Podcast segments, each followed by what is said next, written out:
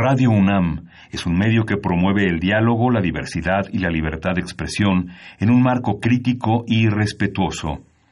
Los comentarios expresados a lo largo de su programación reflejan la opinión de quien los emite, mas no de la radiodifusora. Radio UNAM presenta Primer Movimiento. El mundo desde la universidad.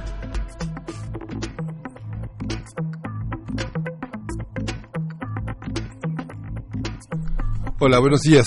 Hoy es jueves 27 de junio y son las 7.06 de la mañana en la Ciudad de México. Buenos días, Berenice Camacho. Hola, muy buenos días, Miguel Ángel Quemain. buenos días a esta audiencia que hace comunidad desde esta hora, muy temprano, 7 de la mañana con 5 minutos aquí en Radio UNAM. Pues iniciamos, iniciamos nuestra emisión de jueves 27 de junio. Eh, pues a mí me, gustaría, eh, Miguel Ángel, iniciar con eh, platicando acerca de un proyecto, una campaña, Liberarlas es Justicia, así se titula esta campaña lanzada el día de ayer en el Senado de la República. Esta es una campaña impulsada por la organización mexicana X Justicia para las Mujeres. Y pues de qué se trata esta campaña? Se trata de las mujeres que se encuentran en algún centro penitenciario, ya sea sentenciadas o en prisión preventiva, pues esperando su sentencia su proceso, y que están ahí por delitos contra la salud, específicamente delitos contra la salud, aquellos relacionados ya sea por consumo, consumo de drogas, o sea, eh, personas encarceladas por consumo de drogas, pero también por estar relacionadas en algún nivel con el tráfico de drogas ilícitas, muchas veces, y esto se puso en contexto, muchas veces por el hecho de tener una relación sentimental tal vez, o una relación filial en general con alguna persona relacionada con esta actividad ilícita, y pues, eh, pues un, en un contexto de, violencia también, de presión eh, o por necesidad económica, pues muchas de ellas se encuentran en pobreza o pobreza extrema. Vaya, el contexto es muy importante, es muy relevante y se debe atender. Es básicamente uno de los mensajes que eh, lanza esta nueva campaña Liberarlas es Justicia, una campaña que pone en perspectiva el impacto diferenciado de la política criminal en torno a las drogas y por supuesto que tiene todo que ver con la con la mal llamada guerra contra el narcotráfico. Finalmente estas mujeres encarceladas son unas eh, 318 mujeres, pues son significan y representan el eslabón más débil y el tratamiento penal de sus casos no no representa un cambio o un impacto significativo en el combate al tráfico de drogas y por el, por el contrario impacta de manera negativa, completamente negativa en el entorno social y en el entorno más cercano de estas de estas mujeres. Y pues bueno son eh, además son mujeres que eh, tienen una vulnerabilidad potencial de algún tipo de violencia o tortura sexual por parte pues de autoridades ministeriales, de custodios en general de las de algunas autoridades y bueno, en este caso como en otros, urge legislar y pues ahí está eh, eh, poner en perspectiva cuál es el, tratamiento que el Estado le da al consumo, al consumo de las drogas y pues cuándo se pondrá en la agenda legislativa, legislativa el tema de la legalización, ¿no? Sí, sí, justamente, Berenice, es interesante. Pero ayer también hubo buenas noticias, eh, este se dio a conocer que finalmente el, jefe del Ejecutivo dijo que eh, revisaría la situación del IMER, que desconocía que él esta vez no tenía otros datos, sino no tenía que datos. No, tenía datos, ni otros ni, ni, ni, los, ni los pertinentes, pero se arregló la situación. Apareció nuevamente el vocero este, señalando, que, señalando claramente que no habría ni un peso más, pero que sí este, se conservaría la programación. Y Mero oficialmente pues le agradece como en viejos tiempos a las a la este al presidente, a la Secretaría de Hacienda, a la CEP, ¿no? Pero en realidad fue una presión que este que hace visible a los medios de comunicación la relación con los medios, las promesas de los medios públicos para ser tratados de otra manera. Y bueno, también este pone de manifiesto que otros otros personajes, otros espacios de la Administración Pública Federal que han sido recortados, pues no tienen la posibilidad de mostrar la necesidad de sus eh, funciones ante la opinión pública. Sin embargo, bueno, queda este antecedente como parte de esto. Genaro Villamil fue una figura importante, aunque me parece que el señalamiento fundamental fue el costo político que tendría para la imagen del gobierno federal esta situación, ¿no? Más que la defensa de unos espacios, ¿no? Que, que finalmente es un matiz que vale la pena señalar en el caso de, de Genaro, que es alguien que respeto, que aprecio, que quiero mucho, pero que me parece que eh, en, la, en la argumentación este, el costo político de la de esta de esta situación debió haberse señalado también como un costo social y político para el país. Esto pone de manifiesto a lo que hablábamos ayer con Ernesto Piedras.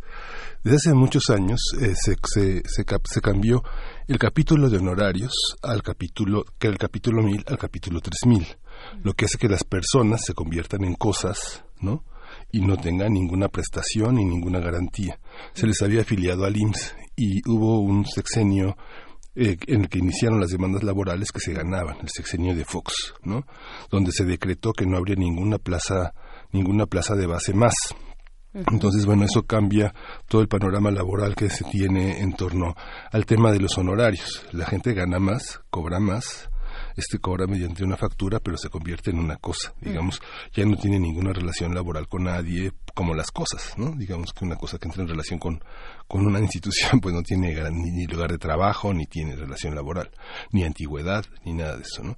Y se suspendió el, el contrato con el IST se hizo toda esta cuestión del, del IMSS que permite a los no afiliados autoafiliarse y garantizar así una prestación social, pero este sí vale la pena revisar eso porque hay personas que ya cumplieron su antigüedad en la Secretaría de Cultura, por ejemplo, y que no tendrán ni jubilación ni ninguna, ninguna garantía. Por supuesto, sí. Eh, y esto puso también, me parece, de manifiesto y de manera muy muy eh, transparente, concreta, pues la vulnerabilidad en la que puede, en la que se pueden situar en determinado momento instancias o instituciones como el IMER, ¿no? Eh, lo, lo frágil o la fragilidad en la que se pueden encontrar o nos podemos encontrar en este caso dentro de los medios de comunicación, además de lo que ya sabemos la precariedad laboral en la que nos encontramos, ¿no? Y esta falta de, de pues de garantías a futuro como o en el presente, presente en el presente de muchos periodistas que, bueno, ya actualmente y que eh, son periodistas eh, mayores, ya de años, con una larga trayectoria y que no tienen posibilidades, pues, de tener una, un, retiro, por, ejemplo, ¿no? Y algo que se tiene que revisar, el tema de cuando, cuando Cedillo lanzó su principio de austeridad, se lanzó un principio regulador que era la duplicidad de funciones, ¿no? Durante el sexenio de Fox, la estructura creció de una manera semejante a la sindical, desplazando a los trabajadores sindicalizados de sus funciones sustantivas y dejando a los honorarios y relegando aún más a los trabajadores de base y fue un mecanismo que también polarizó la división entre trabajadores de base y trabajadores de honorarios, creando una falsa división, porque en realidad todos son trabajadores, todos están por lo mismo y todos padecen las mismas cosas. Lo que sucede ahora es que al no haber duplicidad de funciones, el aparato burocrático crece. Le preguntaba ayer a Ernesto Piedra si sabía cuántos trabajadores tenía Conacult.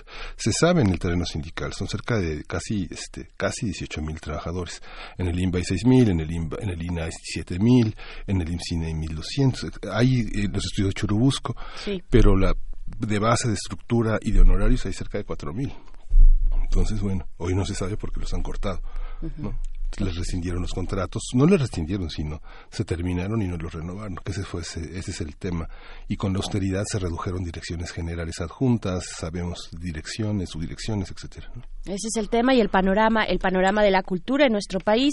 En este caso, en el caso que nos ha tocado esta semana, el de la radio pública, los medios públicos, pues cuál es el valor, eh, qué es lo que estamos aportando a la sociedad, pues hay que ponerlo también en, en, en discusión, en diálogo diálogo eh, y pues bueno, ahí está, ahí está para iniciar este, este jueves. Les agradecemos mucho su sintonía. Recuerden que estamos atentos a sus comentarios en nuestras redes sociales, arroba PMovimiento en Twitter, Primer Movimiento UNAM en Facebook, ahí los leemos, ahí queremos eh, hacer también comunidad. Y pues bueno, tenemos eh, un, un día muy movido en cuanto a información. Vamos a estar con un arranque, un arranque que se antoja bien, como para, para iniciar apenas una conversación con Cristina Barros, quien es investigadora de cocina tradicional mexicana y articulista de la jornada que ya ha estado por acá eh, con nosotros con temas fascinantes sobre la cocina, sobre la gastronomía. En este caso vamos a platicar acerca de la olla express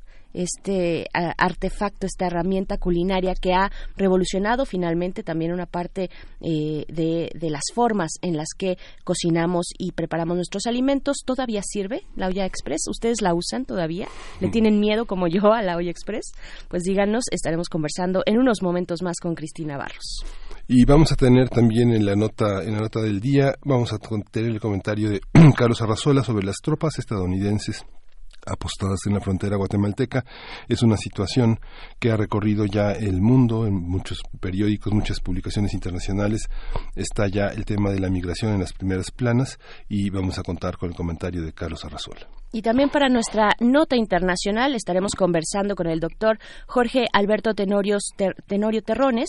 Él es maestro en Relaciones Internacionales, doctor en Ciencia Política recientemente, eh, miembro del Seminario Permanente de Estudios de eh, África y profesor del Centro de Relaciones Internacionales de la Facultad de Ciencias Políticas y Sociales. Con él estaremos conversando, dándole seguimiento al tema de Sudán, qué es lo que ocurre por allá, su conflicto político, que eh, al contrario de atenuarse, pues llega a puntos a puntos críticos de la manifestación pública de los ciudadanos en Sudán en contra de este gobierno, este gobierno militar, esta junta militar que tienen ya desde hace algunos meses. Y vamos a tener la presencia de Marta Lamas que organiza coordina el Coloquio Internacional de Estudios de Género del CIEG, de este Centro de Investigaciones y Estudios de Género de la UNAM. Es el coloquio número 26, 26 coloquios ya que ha organizado el CIEG en torno a la, problemática del género. En ese caso, específicamente con Marta Lamas, eh, Miguel Ángel, vamos a platicar sobre la marea verde, la marea verde, la lucha por la despenalización del aborto en América Latina. Y bueno, hoy la poesía necesaria te toca a ti. Vamos a ver que, con qué nos sorprendes, Miguel Ángel. y tenemos una mesa de jueves de mundos posibles con el doctor Alberto Betancourt, profesor de la Facultad de Filosofía y Letras de la UNAM, coordinador del Observatorio G20 de la misma facultad. Estaremos conversando con él acerca de, a ver, a ver esta palabra, esta palabrota, esta palabrota que a mí me gusta mucho además, epistemología del sur cómo desmontar la interiorización del capitalismo, el colonialismo del patriarcado, eh, pues esta conversación que nos propone para este jueves el doctor Alberto Betancourt. Y vamos a tener, como todos los jueves, el comentario de Clementina Equigua en torno a, la, a las maneras de acercarse a la, a la ecología, a la naturaleza y poder pensar estos, estos órdenes eh, de, la, de, la, de, la, de la vida social en torno a la vida natural. Así es. Y antes de irnos con música, queremos darle la bienvenida a quienes nos sintonizan a través de la Radio Universidad de Chihuahua, como todos los días. Estaremos con ustedes de 6 a 7 hora de Chihuahua, 7 a 8 hora de la Ciudad de México a través del 105.3, el 106.9 y el 105.7. ¿Cómo están? ¿Cómo se encuentran allá en Chihuahua? ¿Nos escuchan? Nos sienten. Díganos a través de nuestras redes sociales, pues cómo, cómo amanecen por allá. Nos da mucho gusto estar enlazados con esta radio de la Universidad de Chihuahua y ahora sí vamos con música. Sí, vamos a escuchar de la Orquesta Sinfónica de Radio Praga, nada menos que uno de los temas que escuchamos, eh, el, el, canto de los pájaros que ya se asoman en el concierto número 2 en sol menor, en un alegro, pero pues no mucho, de Vivaldi.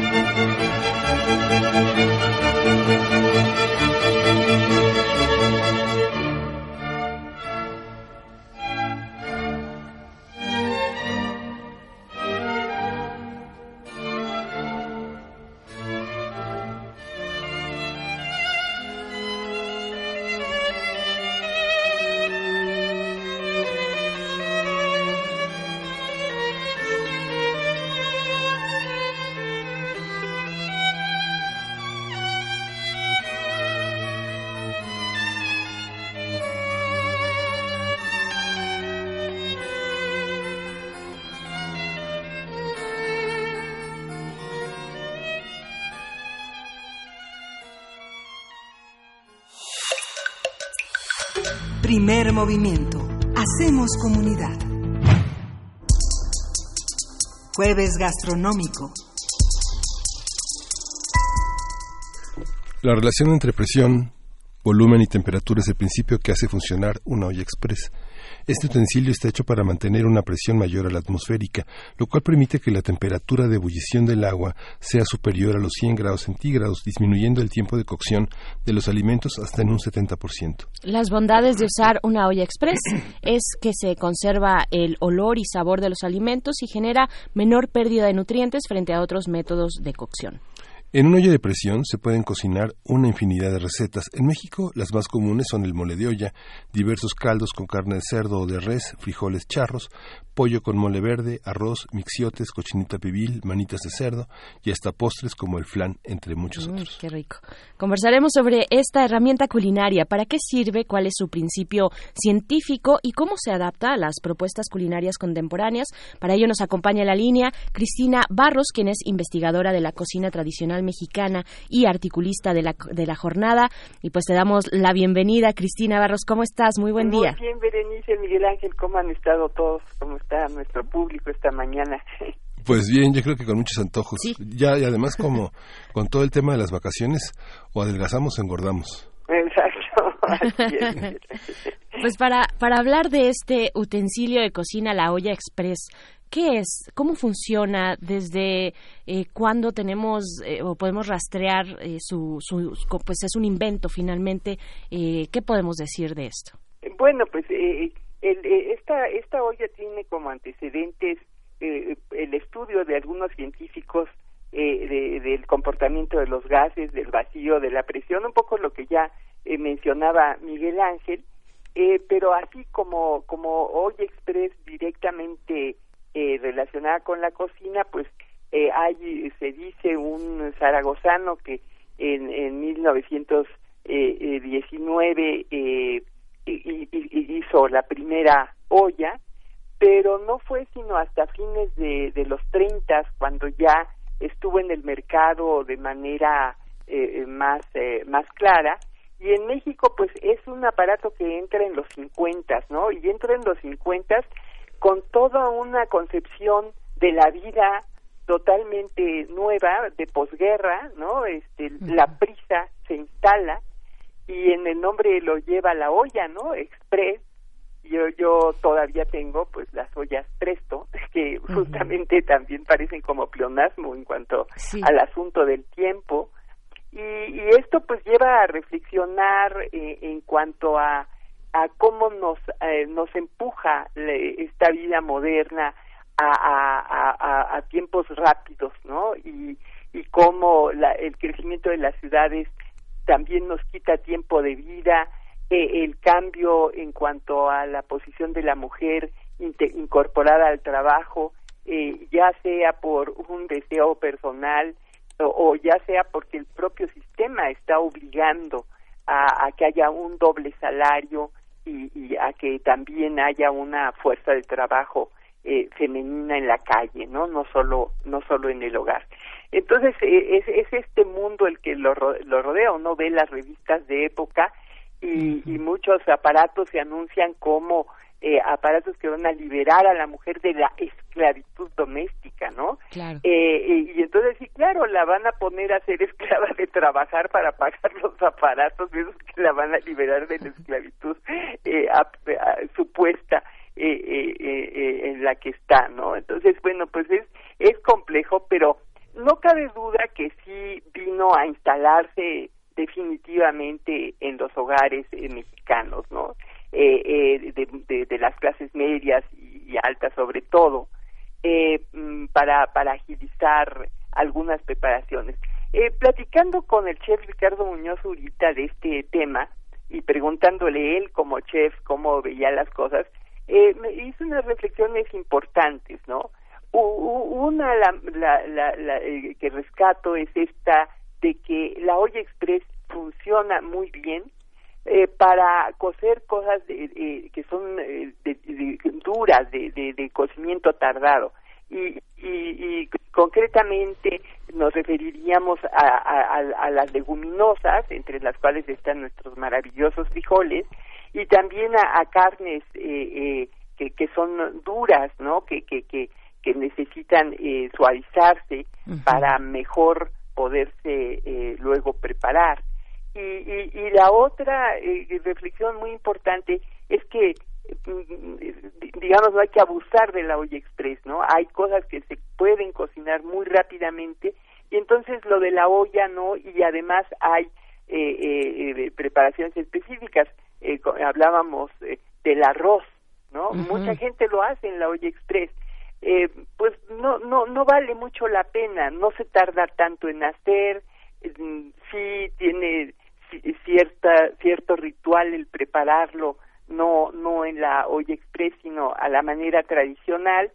Y bueno pues eh, eh, ahí está la discusión no es como esta cosa de, de las familias de no nada como unos frijolitos de la olla hechos en, en olla verdadera no esta esta olla de, de, de cuello estrecho que impide la evaporación y que ese fogón que además le da un sabor a leña que verdaderamente ese sí no tiene no tiene comparación con ninguna ollita express no eh, y, y, si, si eso se puede comparar con unos frijoles eh, cocidos en olla express pero desde mi punto de vista si la olla express ha permitido que sigamos comiendo frijoles bienvenida no bienvenida, porque los frijoles son desde mil puntos de vista de sabor, de salud, de tradición, de todo, una presencia que no se debe, de, que no se debe ir de, de, los hogares desde mi punto de vista. No sé ustedes cómo la vean.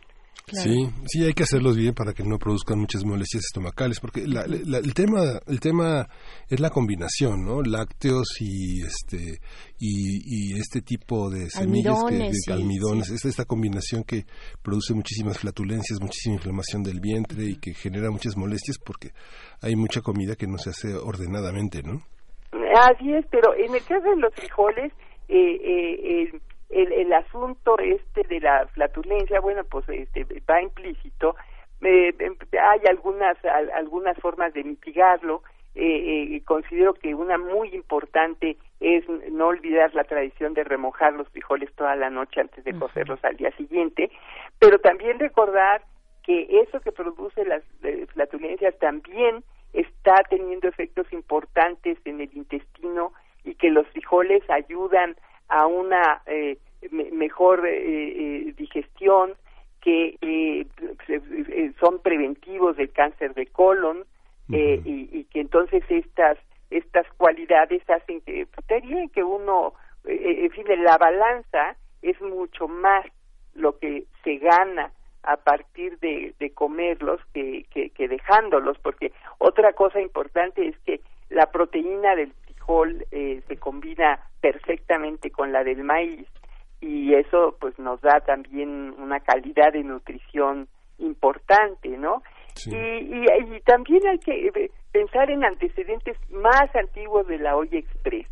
Eh, eh, hay, hay una especie de leyenda urbana en el sentido de que eh, Carême en, en, la, en, en, algo equivalente a la Academia eh, de, de, Ciencias en, en, Francia, dijo que eh, la vaporera mexicana, el tecontamali, eh, eh, este, esta olla en la que la tapa es masa, por ejemplo, ¿no? Y se cierra de una manera bastante hermética la olla para poder cocer, pudiera ser eh, también eh, seguir este principio de eh, aumentar la temperatura dentro de la olla para un cocimiento más rápido. Entonces, a lo mejor allí mismo entre nuestros ancestros podemos ver esta esta idea de, de, de, poder cocer digamos con, con mayor rapidez pero también a lo mejor conservando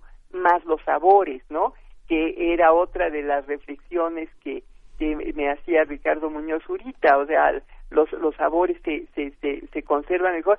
Y algo que no es nada despreciable es que se reduce el gasto de, de combustibles, ¿no? O sea, menor tiempo de gas este, significa un ahorro eh, sustancial de, de, de, de, hidrocarburos que en nuestro tiempo pues eh, sí, se ha convertido en algo no solo que afecta al gasto familiar sino que impacta sobre la naturaleza también no por supuesto por supuesto, bienvenida, bienvenida la, la olla de presión, la olla express, pero con sus reservas para muchos. Muchos tenemos un cierto temor porque existe este mito de que las ollas express explotan. En algún momento puede pasar que exploten si uno no tiene, eh, digamos, la pericia suficiente para utilizarlas y no, o no las utilizamos de manera cotidiana también puede ser y de pronto la tenemos ahí como un regalo que nos dieron nuestros padres al salir de casa, eh, eh, pero pero con pero la vemos a lo lejos con reservas, ¿no? Eh, sí, sí, es que además, eh, eh, claro, la, la, la, típica, ¿no? De que vas en el kilómetro 100 de no sé qué carretera y de repente dices, le apagué a la olla. no, pues si no, ya estar en el techo, ¿no? Sí. Pero, pero la verdad es que hoy ya, ya hay, digamos, los seguros con que cuentan las ollas, son eh, importantes. Lo, hay que estar pendientes de que los empaques sí estén funcionando para que de veras eh, sí se reduzca el tiempo de cocimiento y no se esté saliendo el vapor indebidamente. Hay que ver que la válvula de seguridad funcione. Eh, no quitar obviamente el tapón cuando todavía está la presión muy alta dentro de la olla, sino esperar a que deje de moverse totalmente el tapón para poder destapar la olla. Eh, eh, en fin, yo, yo creo que las posibilidades de que esto, eh, otra cosa importantísima, eh, que no se llene demasiado la olla, ¿no? eh, Ricardo me decía, la mitad, máximo tres cuartos, y eso es obvio que es algo que aprendemos las amas de casa rapidísimo, no, no se puede hacer eso, tampoco usar cosas que puedan tapar la válvula, ¿no?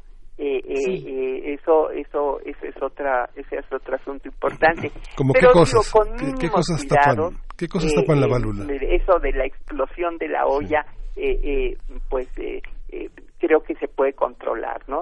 También bajarle al fuego en el momento preciso. Pero digo, ya hay ahora ollas que, que, que, que pueden. Sí hay que tener cuidado de ver la revista El Consumidor y ver qué ollas sí cumplen lo, lo, que lo que ofrecen, ¿no?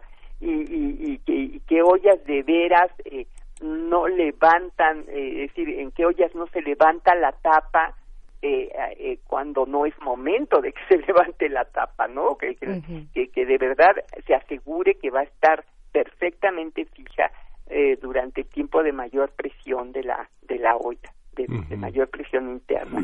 Pero es todo un tema interesante, ¿no? Ahí me lo vendió Amalia eh, Fernández como un tema ganador y bueno, pues ha sido apasionante porque mm, vemos que tenemos un problema de física aquí bastante bastante eh, interesante y luego también un asunto de, de química eh, eh hay dos ciencias por lo menos que están influyendo y, y sí me gustaría mm, que recordábamos que la cocina normalmente, digamos, es, es una, eh, una acción de tiempo lento.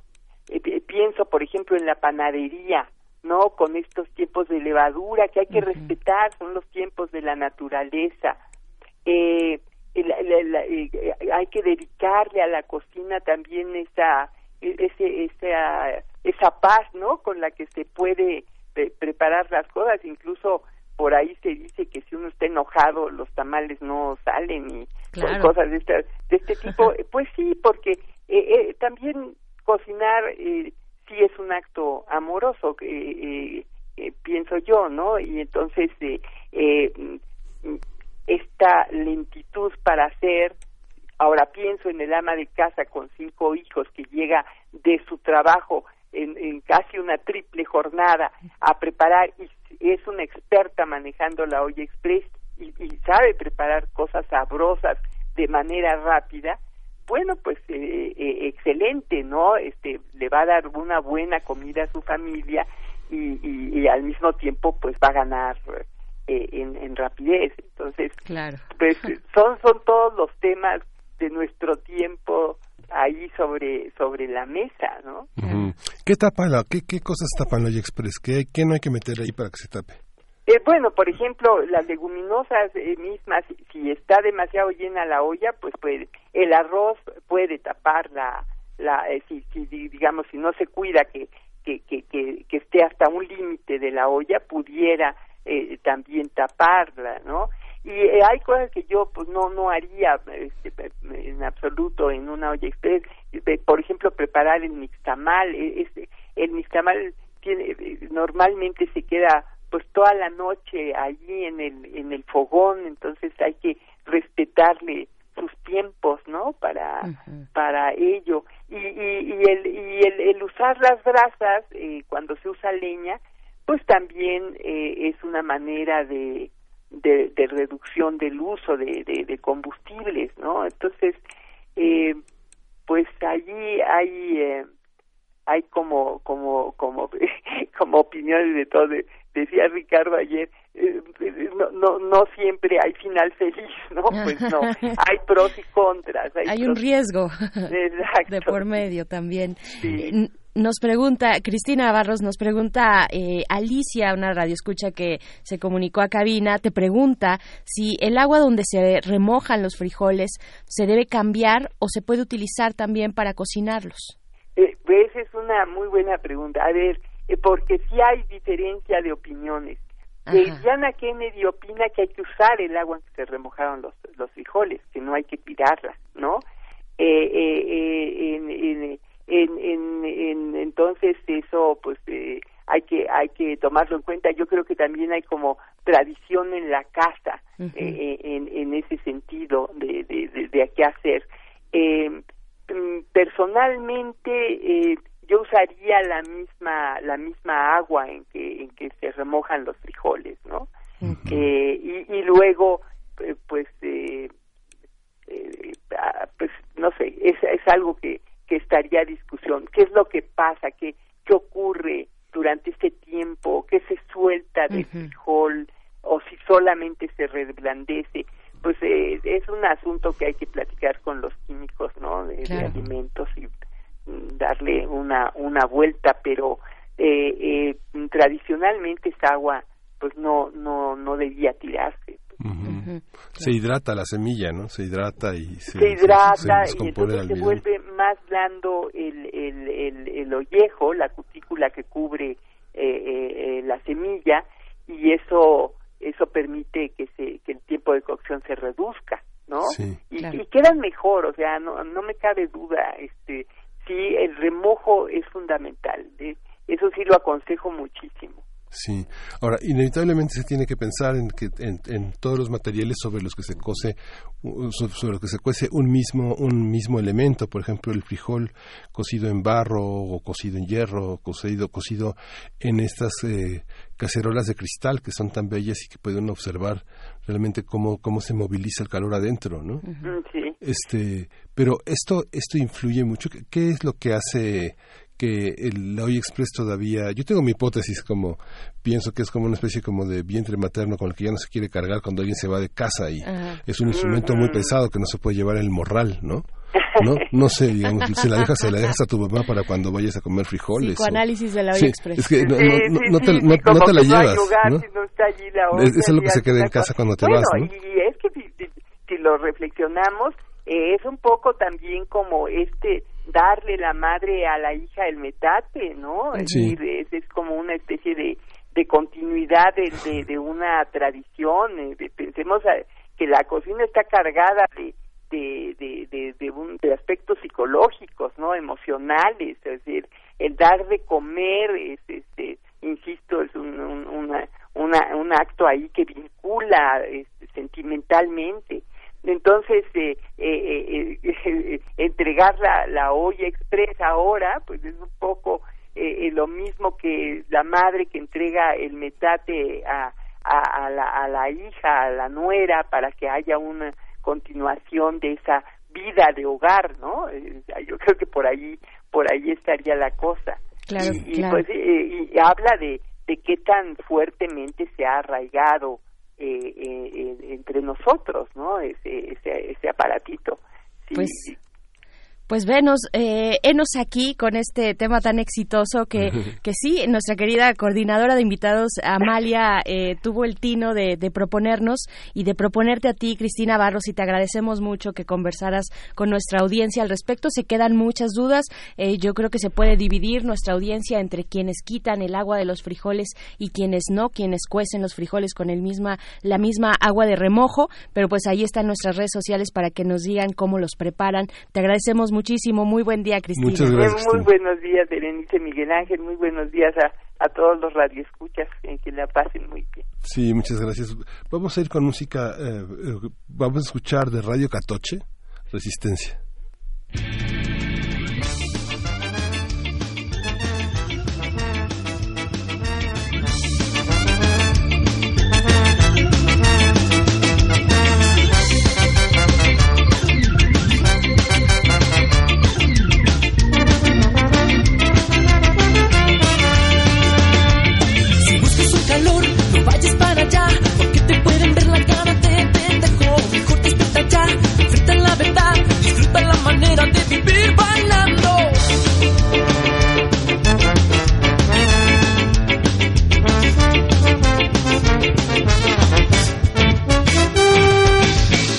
Manera de vivir, si yo cambiara mi forma de pensar, seguro tendré una cabeza intelectual, tendría algún trabajo en oficina empresarial. Si yo cambiara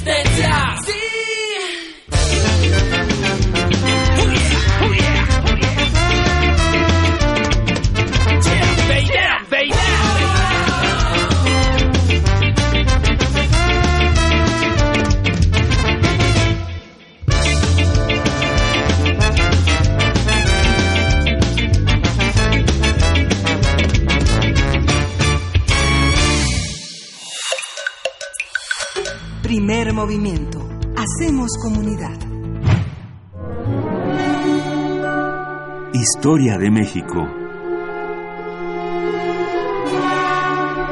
Y ya se encuentra en la cabina de Radio UNAM aquí en primer movimiento el doctor Alfredo Ávila, quien es investigador del Instituto de Investigaciones Históricas de la UNAM y presidente del Comité Mexicano de Ciencias Históricas. Te damos la bienvenida. ¿Cómo estás, Alfredo? Hola, buenos días. Buenos días, pues para comentarnos acerca de la Olimpiada Mexicana de Historia. Pues el, esta, a comienzos de esta semana tuvimos la final de la Olimpiada Mexicana de Historia. Eh, hace muchos años, eh, eh, antes de que, de, que me invitaran cotidianamente a este programa, vine en alguna ocasión a hablar precisamente de la Olimpiada Mexicana de, de Historia y, quiero recuperarla ahora con el pretexto de que acaba de, terminarla de este año. esta fue la decimotercera ocasión en la que se llevó a cabo este concurso. Es un concurso nacional en el que participan chicos de, no hay una edad mínima, pero básicamente chicos de secundaria, mm. chicos que tengan menos de 17 años, 16 años para abajo, eh, que eh, al momento de, la inscripción y que eh, deseen participar en estas tres pruebas, son tres grandes pruebas que se hacen, una que se hace en las escuelas, que se hace directamente con un examen de opción múltiple en, las escuelas secundarias básicamente del, del país, otro que es a nivel estatal, y finalmente eh, los que llegan, siempre calculamos que deben ser unos 100 chicos y chicas los quienes lleguen a, a, la, a la gran final nacional. Eh, esta, en esta ocasión fue la, final en la propia Ciudad de México, eh, siempre vamos cambiando de, sede, esta es la segunda vez que, le toca a la Ciudad de México y pues nada, que en esta ocasión tuvimos un número de inscritos de alrededor de 140 mil chicos de todo el país. Es un número relativamente bajo, si lo comparamos con años anteriores, en, el que, en los que hemos tenido cerca de 180 mil eh, eh, estudiantes de todo, de todo el país. Eh, se explica porque, si ustedes recuerdan, a comienzos de este año hubo por allí muchas dudas acerca de la continuidad de la Academia Mexicana de Ciencias por la falta de presupuesto y esto, bueno, nos, nos retrasó. Eh, es la Academia Mexicana de Ciencias la que organiza la Olimpiada Mexicana de Historia, igual que organiza las otras competencias, eh, como la competencia cotorra de matemáticas mm, eh, o, la Olimpiada de Geografía, aunque ahora la Olimpiada de Geografía ya no se está haciendo más pero eh, la Academia Mexicana de Ciencias y a lo largo de estos años hemos tenido también apoyo de otras instituciones. El propio Comité Mexicano de Ciencias Históricas alguna vez estuvo apoyando, eh, Fundación Televisa estuvo apoyando durante los primeros años y eh, en esta ocasión la coordinadora del equipo organizador es Valeria Sánchez Michel. La Olimpiada Mexicana la, la empezó pues hace 14 años Soledad Loaesa, que convocó a un grupo de eh, historiadores de distintas instituciones mexicanas, aunque en algún momento casi todos éramos de la UNAM y del Colegio de México, para poder, para poder organizar, para poder organizar este, este concurso. Se trata de una experiencia riquísima. de, de, verdad que, que, que, como parte del comité organizador disfruto muchísimo eh, participar en la en la Olimpiada, toda vez que eh, se tiene la oportunidad de convivir con, chicos de todo el país. La, final es en una ciudad de, la República y hemos tenido eh, casos de chicos que nunca habían salido de su pueblo, que nunca habían salido de su comunidad o nunca habían salido de su estado y que de pronto vienen a otra ciudad, en, esta ocasión a la Ciudad de México, y pueden convivir con chicos que vienen de todo, de todo el país prácticamente. Entonces es una experiencia muy rica para, muy rica para ellos. Y además también nos da una idea acerca de cómo está la enseñanza de la historia en el nivel medio básico, fundamentalmente, con todos los problemas que, esto acarrea y las decepciones que nosotros nos llevamos. Hay que tener en cuenta que estos 140 mil chicos que se inscriben, pues tienen la mayoría algún interés en la historia y, digo la mayoría porque también en muchos casos son los profesores los que de plano cogen un grupo y dicen, bueno, todo este grupo se, se, inscribe. Pero habitualmente los chicos que eh, llegan así, que se inscriben así, no pasan de la primera etapa. Los que pasan de la primera etapa son aquellos que sí tienen alguna clase de, de, interés. Y eh, en, algunas, en algunas ocasiones ha sido muy decepcionante ver que quienes terminan pasando incluso a la nacional son chicos que no tienen, que no saben escribir, que tienen faltas de ortografía en cada palabra que, que escriben o que les cuesta muchísimo armar un, una cierta, eh, un cierto relato, un tipo de relato, cuando no tienen notas enfrente, cuando no tienen eh, fichas enfrente, porque de eso trata la, la, nacional. Mientras que la primera primera y la segunda etapa, la que se hace a nivel local y a nivel estatal, pues inevitablemente tiene que ser examen de opción múltiple, que eh, en los cuales, por supuesto, intentamos poner algunos textos para que ellos lean y, eh, y no sea solo memoria, sino que haya también comprensión de textos o mapas, por ejemplo, para que también ubiquen geoespacialmente los procesos históricos. En la final, lo que habitualmente hacemos es proporcionar fuentes fuentes históricas para que ellos a partir de allí elaboren un relato eh, elaboren una explicación o una interpretación de, eh, del tema que, estamos proponiendo. Eh, este año hubo dos pruebas. La primera se hizo a partir de un documental que, se llama Los últimos veteranos zapatistas y que fue una historia de un, relato de historia oral con eh, eh, algunos de los más importantes eh, veteranos que habían sobrevivido hasta los años 90 del siglo XX y que expresaban un poco sus opiniones acerca de la vida cotidiana y acerca de cómo veían lo que estaba sucediendo en México. Hay que este documental es de finales de los años 90, entonces estaba muy cerca la reforma agraria que había hecho el presidente Carlos Salinas de Gortari y para ellos era inevitable que eh, eh, un presidente que además tenía tanta cercanía con Anecuilco, eh, Carlos Salinas, dio, regresó del Archivo General de la Nación a la comunidad los títulos primordiales y una serie de documentos. Además, creó un museo de, Zapata allí en, el pueblo. Y, bueno, es la contradicción allí de este presidente que al mismo tiempo está echando atrás la reforma, la reforma agraria. Eh, los chicos hicieron un, respondieron una serie de preguntas a partir de, este documental en el que también le pedíamos que se apoyaran en su conocimiento sobre la Revolución Mexicana. Pero yo creo que el más importante fue el más importante fue la segunda prueba, la segunda prueba que eh, consistió en la lectura de distintos testimonios, tanto escritos como visuales. Me refiero fundamentalmente a códices acerca de Doña Marina, acerca de la famosa Malinche y que ellos redactaran eh, eh, un pequeño ensayo valorando esta figura femenina del siglo del siglo XVI. Eh, no me voy a referir, aunque solamente de pasada tengo que hacerlo, a una buena cantidad de ensayos que escribieron los chicos que de verdad eran como para llorar. Pero, pero sí quiero resaltar que hubo muchos ensayos en los cuales yo pude percibir varias cosas. Lo primero, los chicos ya no están tan interesados en el tema de la supuesta traición de doña Malinche, eh, de doña Marina a los mexicanos. Como que para ellos es ya un asunto bien superado. Incluso temas como el malinchismo, es este término que, que, fue muy popular durante algunas décadas en México, de verdad a estos, estos chicos ya ni siquiera les suena eh, la palabra, ya no, no es algo que esté en su sí, no, no, es algo que esté en su universo en su universo mental. Después la gente de la organización, los colegas de la organización nos pusimos a pensar si no sería un poco la impronta de Octavio Paz y el laberinto de la soledad eh, eh, que condujo a que durante algunas generaciones insistieran en esta cosa de la malinche y el malinchismo como característica de los mexicanos. Pero creo que por fortuna, para bien, la, eh, eh, la mayoría de los chicos, por lo menos los que, los que llegaron a esta etapa nacional, ya no están pensando, ya no están pensando en eso. Y me encontré, con los que yo pude leer, que los exámenes fueron leídos por todos los miembros del comité eh, organizador, me encontré con eh, ensayos muy originales, con ensayos que, están valorando la importancia de ser mujer en el siglo XVIII, que están valorando eh, eh, la capacidad, la inteligencia de Doña Marina, por supuesto, una mujer políglota, y, y, su papel como bisagra en la conquista, es decir, cómo no se puede entender la conquista como la entendemos ahora sin el papel de, de Doña Marina de, de Malitzin. Eh, total, me parece que es una experiencia riquísima que además confirmó algo que nosotros habíamos venido viendo desde hace algún tiempo en estas finales de la Olimpiada. Cuando se le pregunta a los chicos preguntas cerradas sobre la historia de México, la imagen que ellos casi siempre nos presentan es una imagen de vamos de mal en peor. Como que en los últimos años las cosas siempre han ido para mal.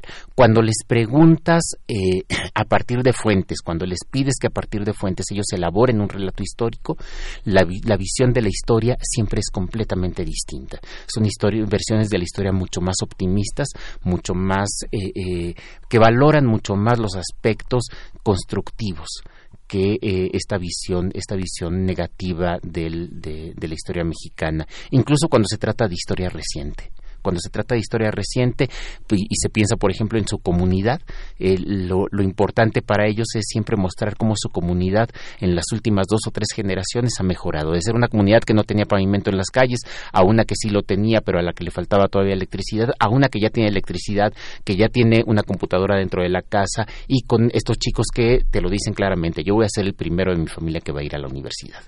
Entonces tienen ahí una visión muy, muy distinta de la historia de México cuando los enfrentas directamente a las fuentes que cuando simplemente les preguntas por lo que aprendieron en las clases en, la secundaria. Eso es algo bien, bien interesante. Y por último, eh, quiero, quiero señalar, porque me parece también algo muy, muy valioso, que este año eh, y, se rompió una tendencia de los años anteriores.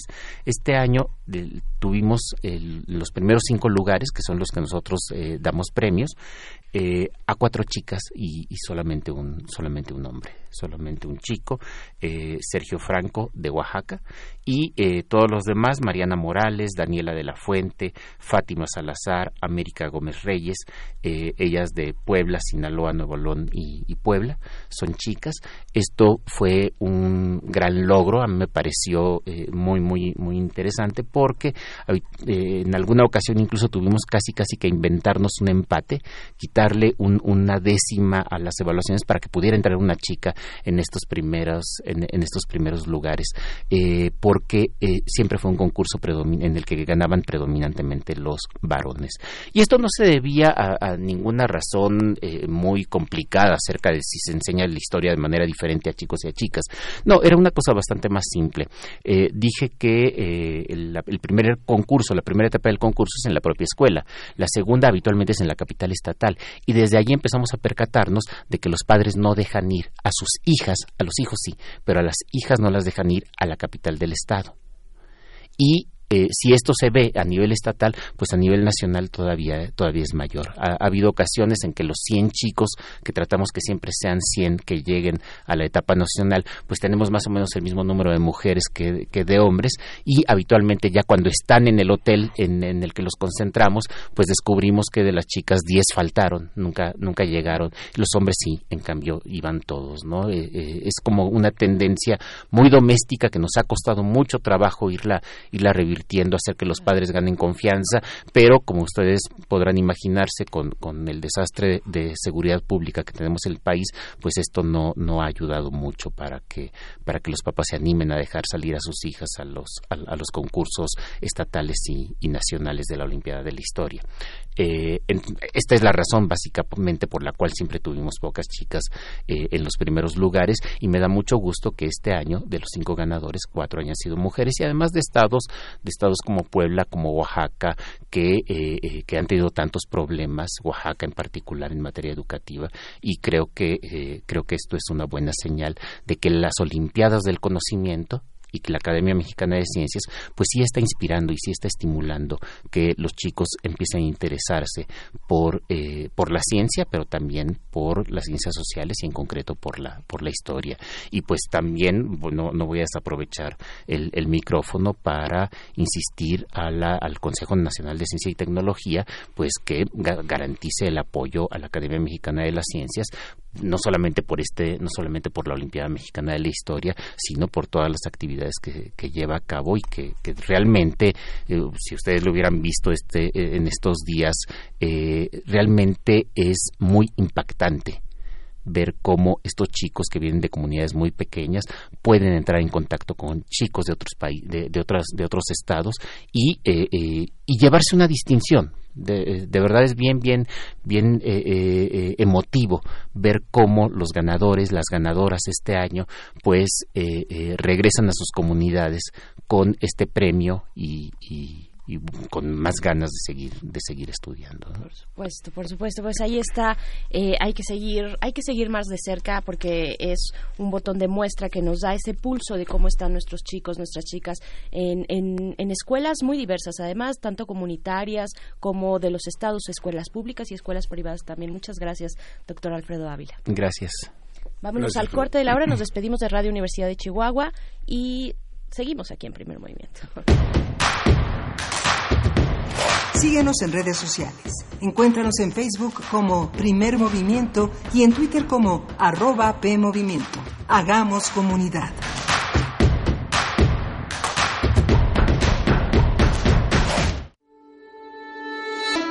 Ay, güey, güey.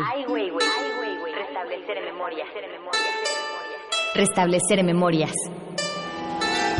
A pesar de la distancia geográfica, el artista de origen chino explora los traumas de las experiencias de China y México en un relato que apela a la obligación de construir la memoria social. Museo Universitario Arte Contemporáneo. MUAC, en Ciudad Universitaria, del 13 de abril al 6 de octubre. Hace varios eones, la Tierra fue un planeta rebosante de vida. Sus habitantes agotaron los recursos naturales y acabaron con los seres vivos. No permitamos que el futuro nos recuerde como una tragedia griega. En nuestras manos están las acciones para cambiar el rumbo. Aprendamos juntos cómo salvar nuestro planeta en Habitare, Agenda Ambiental Inaplazable. Un programa del Instituto de Ecología de la UNAM y Radio UNAM. Todos los martes a las 15.30 horas por el 96.1 de FM y su retransmisión los domingos a las 18 horas por el 860 de AM. Radio UNAM, Experiencia Sonora.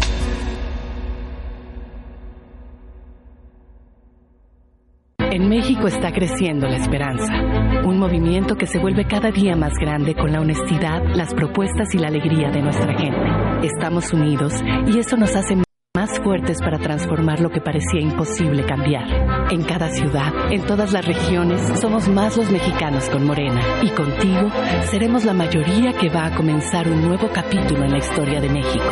Vente a Morena, la esperanza de México. Juntos haremos historia. La autonomía de la UNAM la llevamos en nuestro ADN. Es nuestra esencia y nuestro orgullo.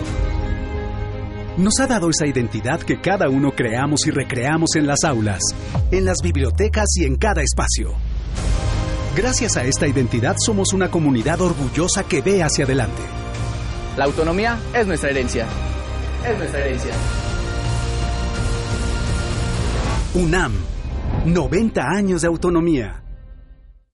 La Universidad Nacional Autónoma de México invita. Filuni, Feria Internacional del Libro de los Universitarios, tercera edición. Este año nos acompaña la Universidad de Buenos Aires. Además de muchos libros, habrá talleres, conferencias y conciertos de tango y rock argentino. No te la puedes perder.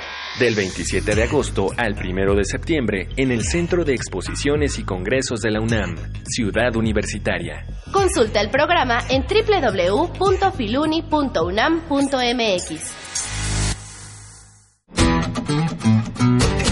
La psicología observa al ser humano, sus escenarios y comprende su diversidad. Adentrémonos en ella.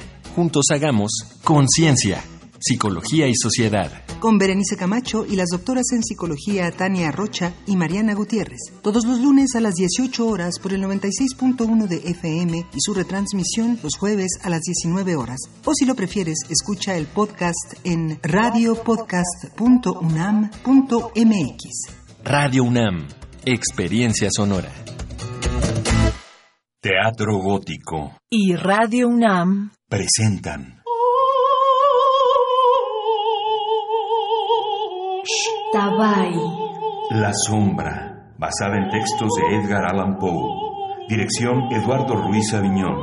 La Tabay es una hermosa mujer que seduce a los caminantes nocturnos con su voz.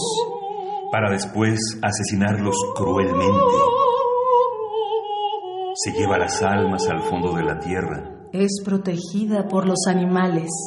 Es una encarnación femenina del diablo. Únicas funciones, sábados 22 y 29 de junio a las 19 horas, domingos 23 y 30 de junio a las 18 horas. Sala Julián Carrillo de Radio UNAM, Adolfo Prieto 133, Colonia del Valle, cerca del Metrobús Amores. Radio UNAM, Experiencia Sonora. Queremos escucharte. Llámanos al 55 36 43 39 y al 55 36 89 89. Primer movimiento. Hacemos comunidad. ¿Cómo se llama? Son las 8 con 5 minutos de la mañana. Les damos la bienvenida a quienes nos sintonizan a partir de este momento. Hemos estado aquí desde las 7 de la mañana, como es costumbre, en esta emisión de jueves, jueves 27 ya, 27 de junio. Continuamos en cabina. Miguel Ángel Quemain. Buenos días, Miguel Ángel. Hola, Ber Hola Berenice. Buenos días. Me Buenos agarraste días. con el con la garganta cerrada. Te agarré llegando a la silla. Eh, pues bueno, les damos también la bienvenida no solamente a quienes nos escuchan a través del 96.1 de FM, sino también a la radio Nicolaita que transmiten en el 104.3 allá en Morelia. Saludos, bienvenidos eh, a la comunidad uni- de la Universidad de San Nicolás de Hidalgo. Y pues bueno, eh, nos queda nos queda una hora, dos horas, pero una muy interesante la que viene.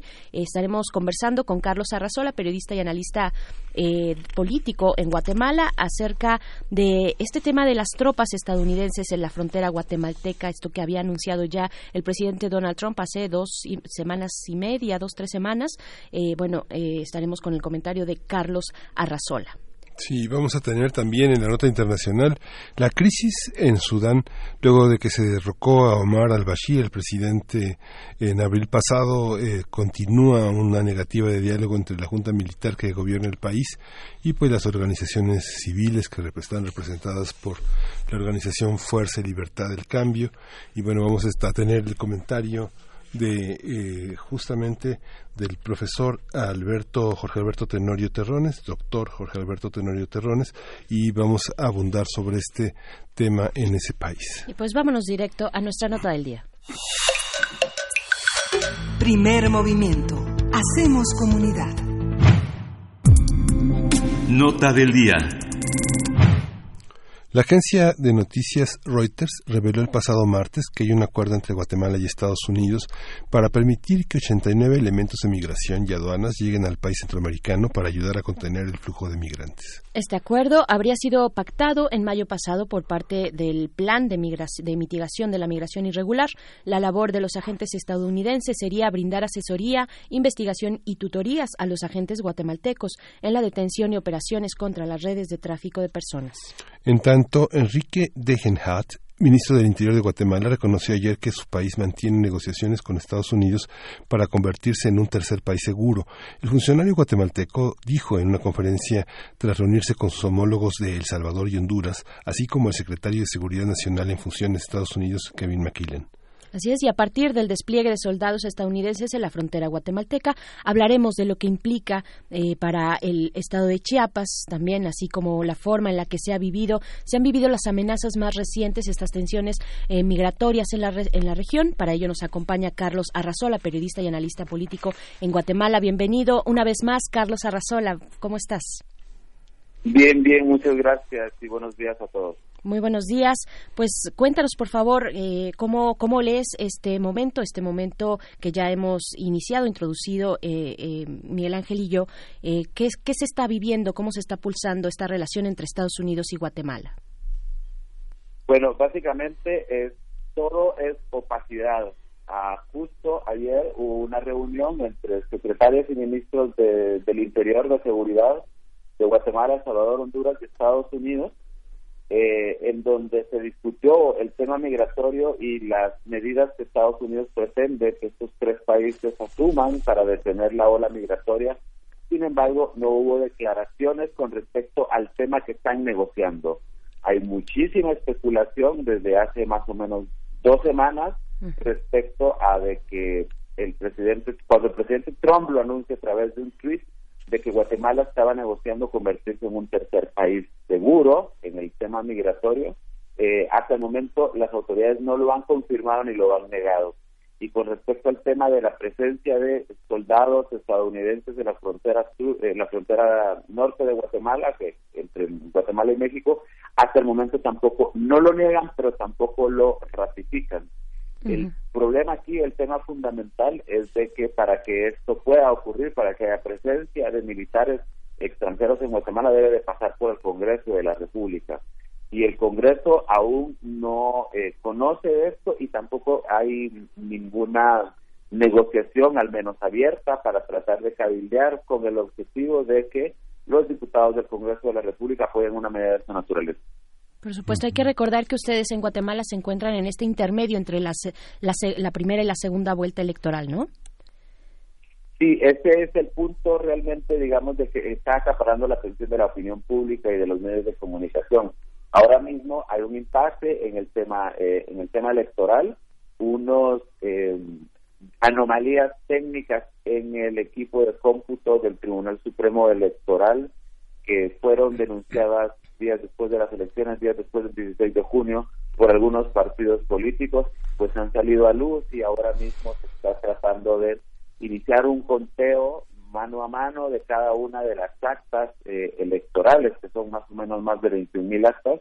Y ayer mismo eh, la Fiscalía de Delitos Electorales eh, secuestró, hizo un allanamiento en la en la sede de la, de la sede del Departamento de Informática del Tribunal e hizo una copia del, sistema informático, un backup, para tener ellos asegurada la información y al momento de hacer ese conteo hacer un cotejo para ver si efectivamente hubo o no hubo alguna anomalía mala intención en el conteo de las votos o simplemente fue una, un asunto técnico. Pero digamos que es un impasse que está preocupando más bien a los medios de comunicación en la sociedad, mientras que el tema migratorio, que continúa con mucho auge, este, lamentablemente pasa a un segundo plano.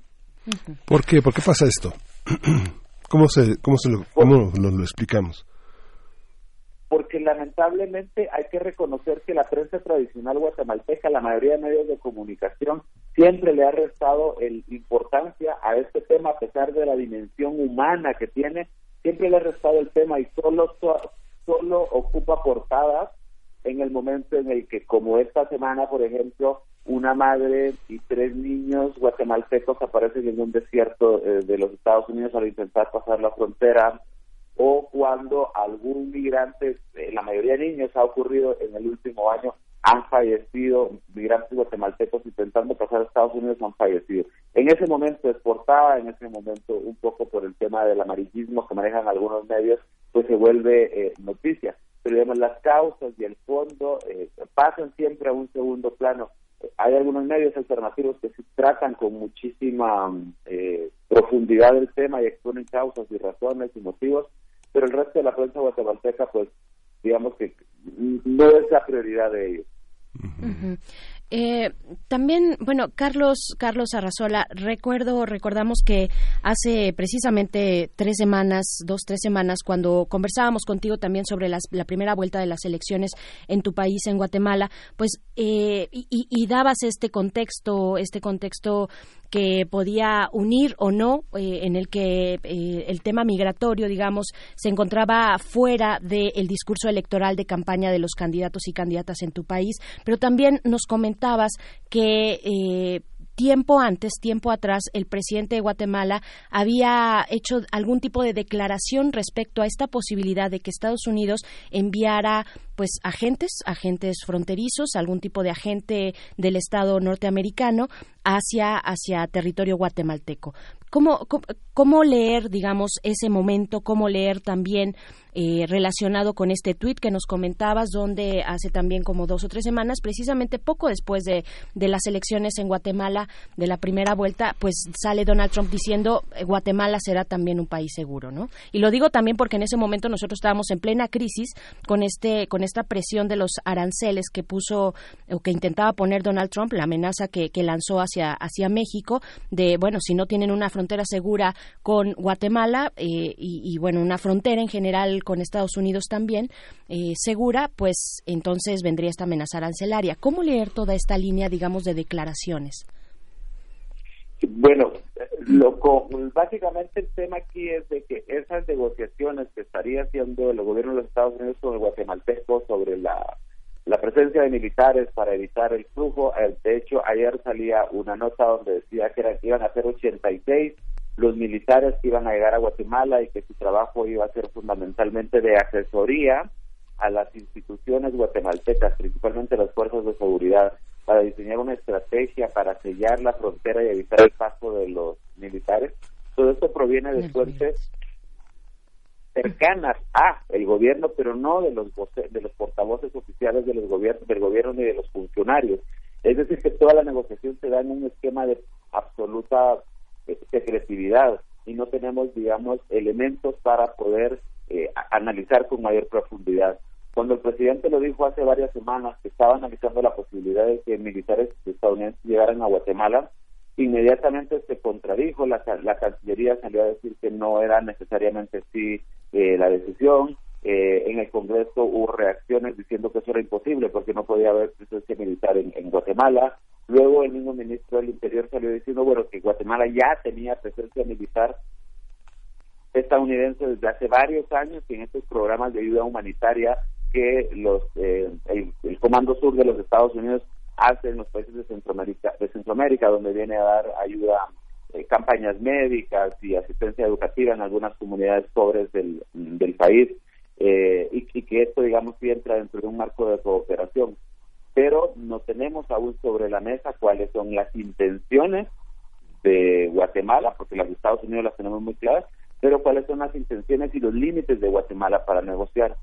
Los candidatos siguen sin decir esta boca es mía con respecto al tema migratorio, excepto por un comentario que hizo a principios de esta semana el candidato Alejandro Yamatei, que quedó en segundo lugar y que pasa a la segunda vuelta, que le pidió al presidente Jimmy Morales de que detuviera toda negociación que tuviera que ver con convertir a Guatemala en un tercer país seguro hasta después del el 12 de agosto, que es decir, hasta después de que se haya ocurrido la segunda vuelta y que ya tengamos a un candidato ganador para que evidentemente eh, quien gane las elecciones tenga algún nivel de participación en esta negociación, porque consideraba el candidato Yamatei que lo que el gobierno estaba haciendo ahora mismo era construyendo o eh, creando una una un problema muy serio, de unas dimensiones muy, muy serias, que no está completamente seguro si el próximo gobierno va a tener la posibilidad y la capacidad de, sostener y de reaccionar de una manera positiva.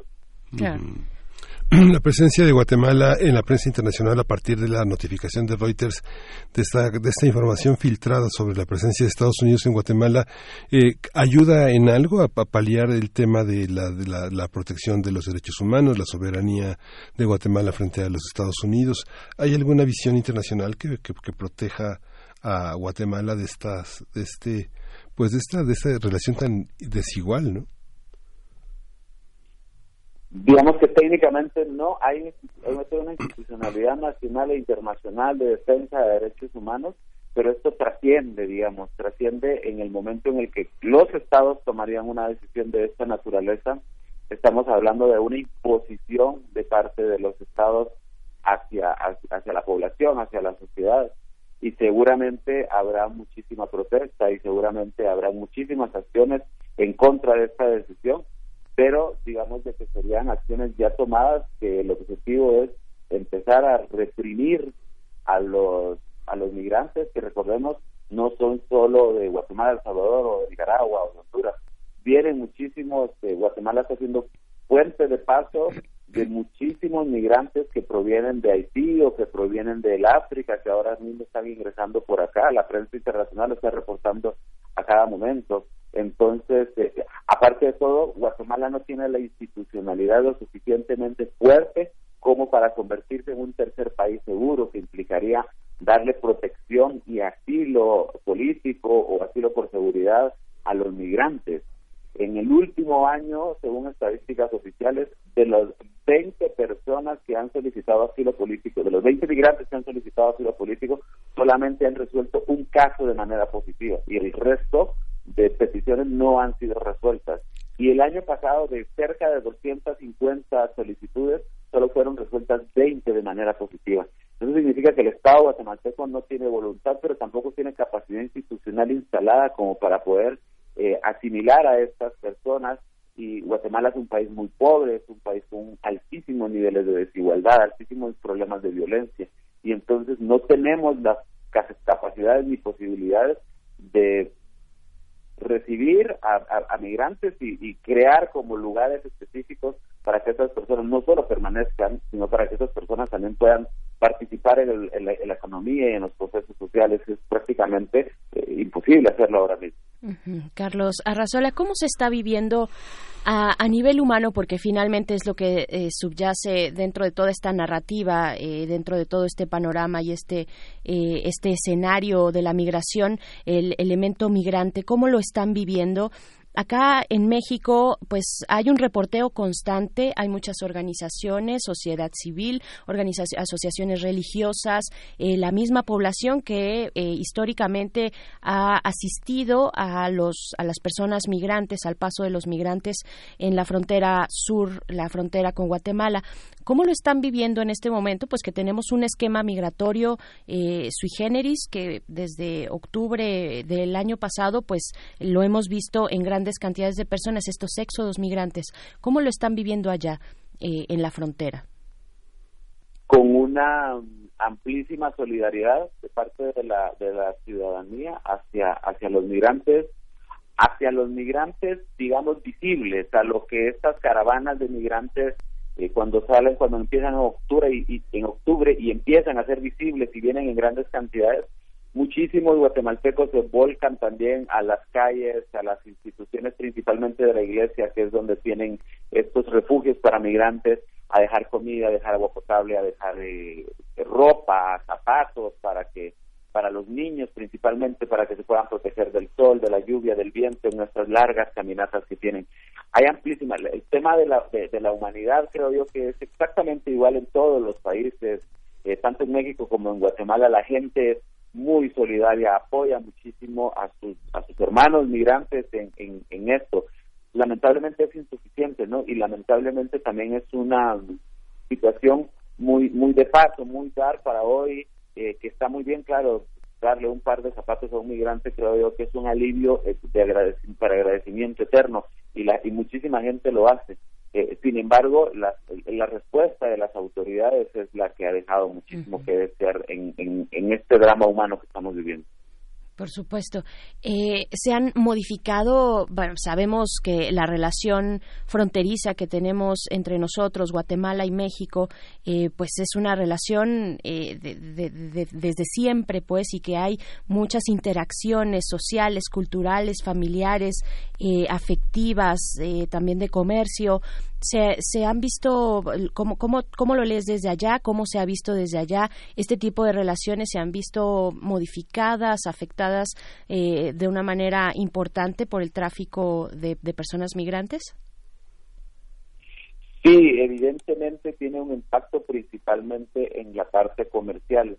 Digamos que las fronteras, la frontera en general es muy porosa, digamos de que hay varios puestos, puestos fronterizos oficiales que es donde pues donde ocurre el comercio y el libre tránsito de personas etcétera pero es el resto de, la, de las zonas de la área limítrofe entre ambos países es sumamente porosa y siempre ha sido utilizada no necesariamente con efectos de, de migrantes sino que digamos tanto guatemaltecos que, viajan a, las poblaciones fronterizas de México, como incluso mexicanos que viajan a las poblaciones guatemaltecas, pero con efectos comerciales y como tú lo dices, familiares, ¿no? Hay familias de cada lado de la frontera donde que se visitarán todos los días y que acuden a, comer y que acuden a visitarse, etcétera, y también el tema del comercio informal.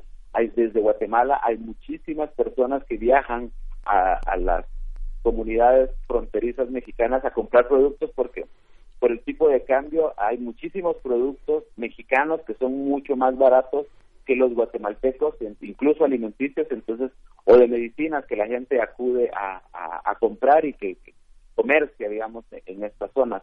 A partir de, esta situación, digamos, este comercio creo yo que sigue, pero con muchísimo más temor de parte de las personas, por un lado de ser confundidas con migrantes y por el otro lado también de la represión que puede existir de las fuerzas de seguridad de ambos países y luego fundamentalmente de la amenaza de que un tercer país, en este caso es Estados Unidos y que se conoce no necesariamente por ser respetuoso de los derechos humanos, pues por su presencia puede generar sí crear fracturas muy eh, fracturas sociales y económicas muy importantes para ambas para ambas sociedades. En México es creciente el rechazo a los indocumentados, a los migrantes, a las caravanas, incluso radioescuchas que siguen Radio UNAM eh, poco exigen, piden que se hable de estos eh, migrantes eh, altaneros, ladrones, eh, con costumbres distintas. Son, son los adjetivos que utilizan para referirse a estas personas que llegan, que son sucios, que son como pasa con los mexicanos o los latinoamericanos en Estados Unidos o en otras partes en Europa. ¿Cómo ¿Cómo es eh, la situación actual de la sociedad guatemalteca? Hay un componente indígena, hay un componente campesino, un componente también eh, de alta burocracia y de clases muy altas. ¿Cómo ven a los migrantes? Ese es un fenómeno que ocurre aquí también, este, pero que yo creo que tiene menor impacto, digamos, a través de las redes sociales uno lee o ve comentarios de este de este tipo, hay muchísimas xenofobia, pero creo yo que esa xenofobia está fundamentada en la ignorancia. Eh, ahora mismo, en el caso de esta de esta mujer guatemalteca que se encuentra muerta en la en el desierto junto a otras tres niñas, pues los comentarios eran esto, de que hay responsabilidad llevarse a los niños, que se queden en Guatemala, que trabajen, que busquen oportunidades, que todo lo quieren fácil, etcétera. Este sí, eh, el problema es que nunca contemplan, por ejemplo, decir que eh, más del 10% del Producto Interno Bruto de este país proviene de las remesas familiares, es decir, el 10% de la economía de Guatemala depende de los migrantes que se van arriesgando su vida, que históricamente en los últimos 30, 40 años se han ido arriesgando su vida a los Estados Unidos y que este país no ha fracasado en, materia económica precisamente por el apoyo que los migrantes están que están enviando. Este, se hace una encuesta muy rapidita, un sondeo muy rápido y por lo menos siete de cada diez guatemaltecos tienen un familiar, un amigo, un conocido que vive en los Estados Unidos eh, eh, como migrante. Entonces, eh, el tema del racismo, el clasismo, la xenofobia que se manifiesta en contra de los migrantes es, es normal. Y digamos de que ahora que el tema que sale un poco más en los medios de comunicación y que puede generar, que está generando conflicto para la para los gobiernos, pues evidentemente también eh, repercute en este discurso en contra de, de, grupos, principalmente son estos grupos conservadores de, gente de clase media, clase media alta, que, que, siempre está en contra de las luchas y de las reivindicaciones de cualquier grupo que pueda afectar sus intereses claro. Eh, Carlos, fíjate que acá, a partir de estas eh, restricciones que con las que amenazaba Donald Trump a México, pues el gobierno mexicano hizo un, un, acuerdo, llegó a un acuerdo en esos días para detener esta, esta amenaza, para detener que esta amenaza eh, frenarla y que prosperara. Pero a partir de, ese momento, pues se hace un despliegue, un despliegue de la guardia, de la guardia en, en México, que es una guardia con un componente militar, la Guardia Nacional, un despliegue en la frontera con Guatemala. Eso ha generado muchas críticas, ha generado también pues prender las alarmas por parte de instancias defensoras de derechos humanos, de organizaciones, eh, pues sobre el tratamiento que pueda tener este tipo de despliegue hacia los hacia las personas migrantes y en general la población que se encuentra eh, la, población fronteriza. Eh, ¿cómo, ¿Cómo ha sido recibida por parte de las autoridades guatemaltecas? ¿Qué declaraciones se han podido vertir en, eh, en la discusión pública respecto a este despliegue de fuerzas mexicanas en la frontera con Guatemala? Básicamente las únicas reacciones, las pocas reacciones que ha habido al respecto han sido de respeto, de que las autoridades de Guatemala respetan evidentemente las decisiones del, del gobierno, del soberano gobierno mexicano y que por lo tanto no tienen nada que opinar. El tema aquí, a quien sí realmente preocupa y quienes se manifiestan son evidentemente las organizaciones de derechos, de derechos humanos, por el temor a la represión, la sola presencia de fuerzas de seguridad civiles, no mm. digamos militares, por el historial que tenemos en nuestros países, enciende las alarmas porque el temor es de que las fuerzas de seguridad llegan con la misión de reprimir, es decir, de detener el paso de los migrantes a la fuerza. Y eso no implica simple y sencillamente de tomarlos y llevarlos a un albergue y mantenerlos en un albergue el tiempo que necesiten estar, sino que lo que implica es la evidentemente el, la represión, el utilizar la fuerza para mantenerlos y o para deportarlos en, condiciones eh, de, poca dignidad. Esto sí preocupa muchísimo a las organizaciones de derechos humanos. Sin embargo, y hay algo que es bien importante destacar, a pesar de lo que está haciendo Estados Unidos, a pesar de las medidas de México y de las que pretende impulsar Guatemala, los migrantes siguen yéndose todos los días. Hay un cálculo, esto lo se puede hacer a, través de, de cálculos, ¿no? Hay un cálculo de que por lo menos 750 guatemaltecos todos los días agarran su mochila y se van a, esta travesía a buscar suerte. Esa es la cuestión y, la realidad. Eso significa de que las medidas no están siendo muy adecuadas porque no están terminando de detener, porque la gente está huyendo y la gente no está migrando simple y sencillamente por razones económicas y porque quieren un, un futuro mejor para ellos y su familia hay que entender que la gente huye de estos países, de la pobreza extrema en la que viven y de la violencia que les está afectando muchísimo todos los días. Oye, Carlos, ¿y cómo ven México? Como cuando eh, son distintos matices los que los salvadoreños, los nicaragüenses, eh, los hondureños, los salvadoreños tienen sobre México. Hay en algunos muchísima admiración, un conocimiento muy profundo por ejemplo, de la radio, de la cultura mesoamericana, pero por otros muchísimo desprecio, ¿no? muchos, muchas personas, yo lo he escuchado, dicen, no, yo no estudié, yo no quiero estudiar en México, allá hay puros mariachis, ¿no? Esta, esta visión que se tiene en Centroamérica eh, desde Guatemala, ¿cuál es? ¿Cómo, ¿Cómo ven a México? Estando tan cerca, habiendo tenido a Rigoberta Menchú como una articulación entre los grupos de refugiados que estuvieron mucho tiempo en México, este, hay, una, hay un trazo muy importante después con el ejército zapatista. ¿Cómo ven los guatemaltecos a México? Es una pregunta muy general, pero este, si podrías trazar algunos matices digamos de que sí es sumamente general porque hay este, yo te puedo dar una la percepción que yo tengo pero no necesariamente puede ser compartida o es compartida por todos los guatemaltecos evidentemente. Yo creo de que Guatemala los guatemaltecos ven con mucho aprecio a México que ha sido un país solidario en los momentos más duros. Durante la guerra más de casi dos millones de guatemaltecos permanecieron refugiados en territorio mexicano. En el área del sureste de México, aún hoy día viven muchísimos guatemaltecos que nunca regresaron después de la represión militar y que prefirieron quedarse eh, allá porque quieren sus familias y porque todo su tejido, se crea un gran tejido social, digamos, en, en estas poblaciones del sureste mexicano y que ahora, ahora mismo viven allá. Este, el tema de, en cuanto a los migrantes, no se les ve en lo absoluto ni con desprecio ni con un eh, eh, una con, una posición de, desprecio. El problema es de que lo que México le está ofreciendo a los migrantes o lo que en el discurso de las autoridades le han ofrecido no difiere a lo que le pueden ofrecer en Guatemala, por ejemplo, ¿no? Que es trabajar en el la agricultura eh, y quedarse, digamos, del área, todos sabemos de que el área del sureste de México, digamos, tiene condiciones de pobreza y de exclusión social tan fuertes como las que tienen los países centroamericanos o la misma Guatemala lo, lo que padece la pobreza, la desigualdad, la exclusión, el racismo, el clasismo, etcétera. Entonces es solo pasar de un lugar a otro y vivir en las mismas condiciones.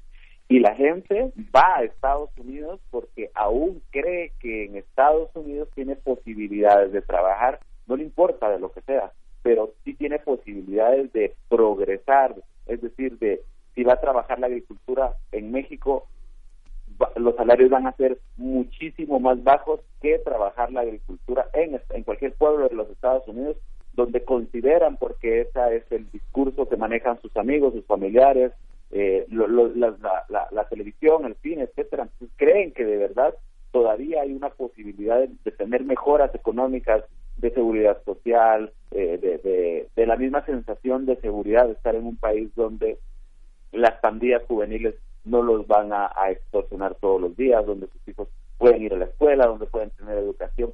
Eso es, ese es el motivo por la que la, que la gente va a, a Estados Unidos y no a México este, porque en México también la, la, situación para los mismos mexicanos son complicadas, no digamos para los centroamericanos que llegan sin papeles, que llegan de otro país y que bueno, también este que también van a sufrir de, de, los mismos mexicanos, no de todos, pero sí de algunos, seguramente ese desprecio, esa xenofobia, esa, esa digamos, rechazo porque llegan a invadir con culturas diferentes, etcétera.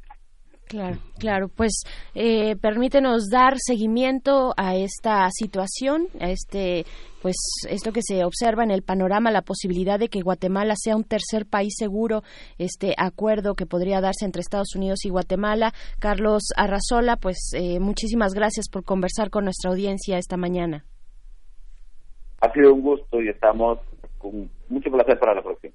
Muchísimas gracias, Carlos. Hasta pronto. Carlos Arrazola, periodista y analista político en Guatemala. Estoy tratando de recordar una película, eh, una producción alemana, que es una especie de documental muy, muy reciente, en el que precisamente retratan la, el tipo de violencia, eh, en este caso, en ese caso del documental, eh, en, en África, en los países africanos, a los que las personas se ven sometidas y se ven obligadas también a migrar. Es un caso de trata de personas y de explotación eh, del trabajo sexual, eh, pero, pero está ahí en la plataforma digital de Netflix y puedo recordar, pues les recomendaré para, porque es un ejercicio de empatía también saber cuáles son las condiciones de violencia de las que están huyendo las personas migrantes y pues bueno, son las 8 con 36 minutos, vamos con música. Sí, vamos a escuchar de Radio Moscú Frustrating Sound.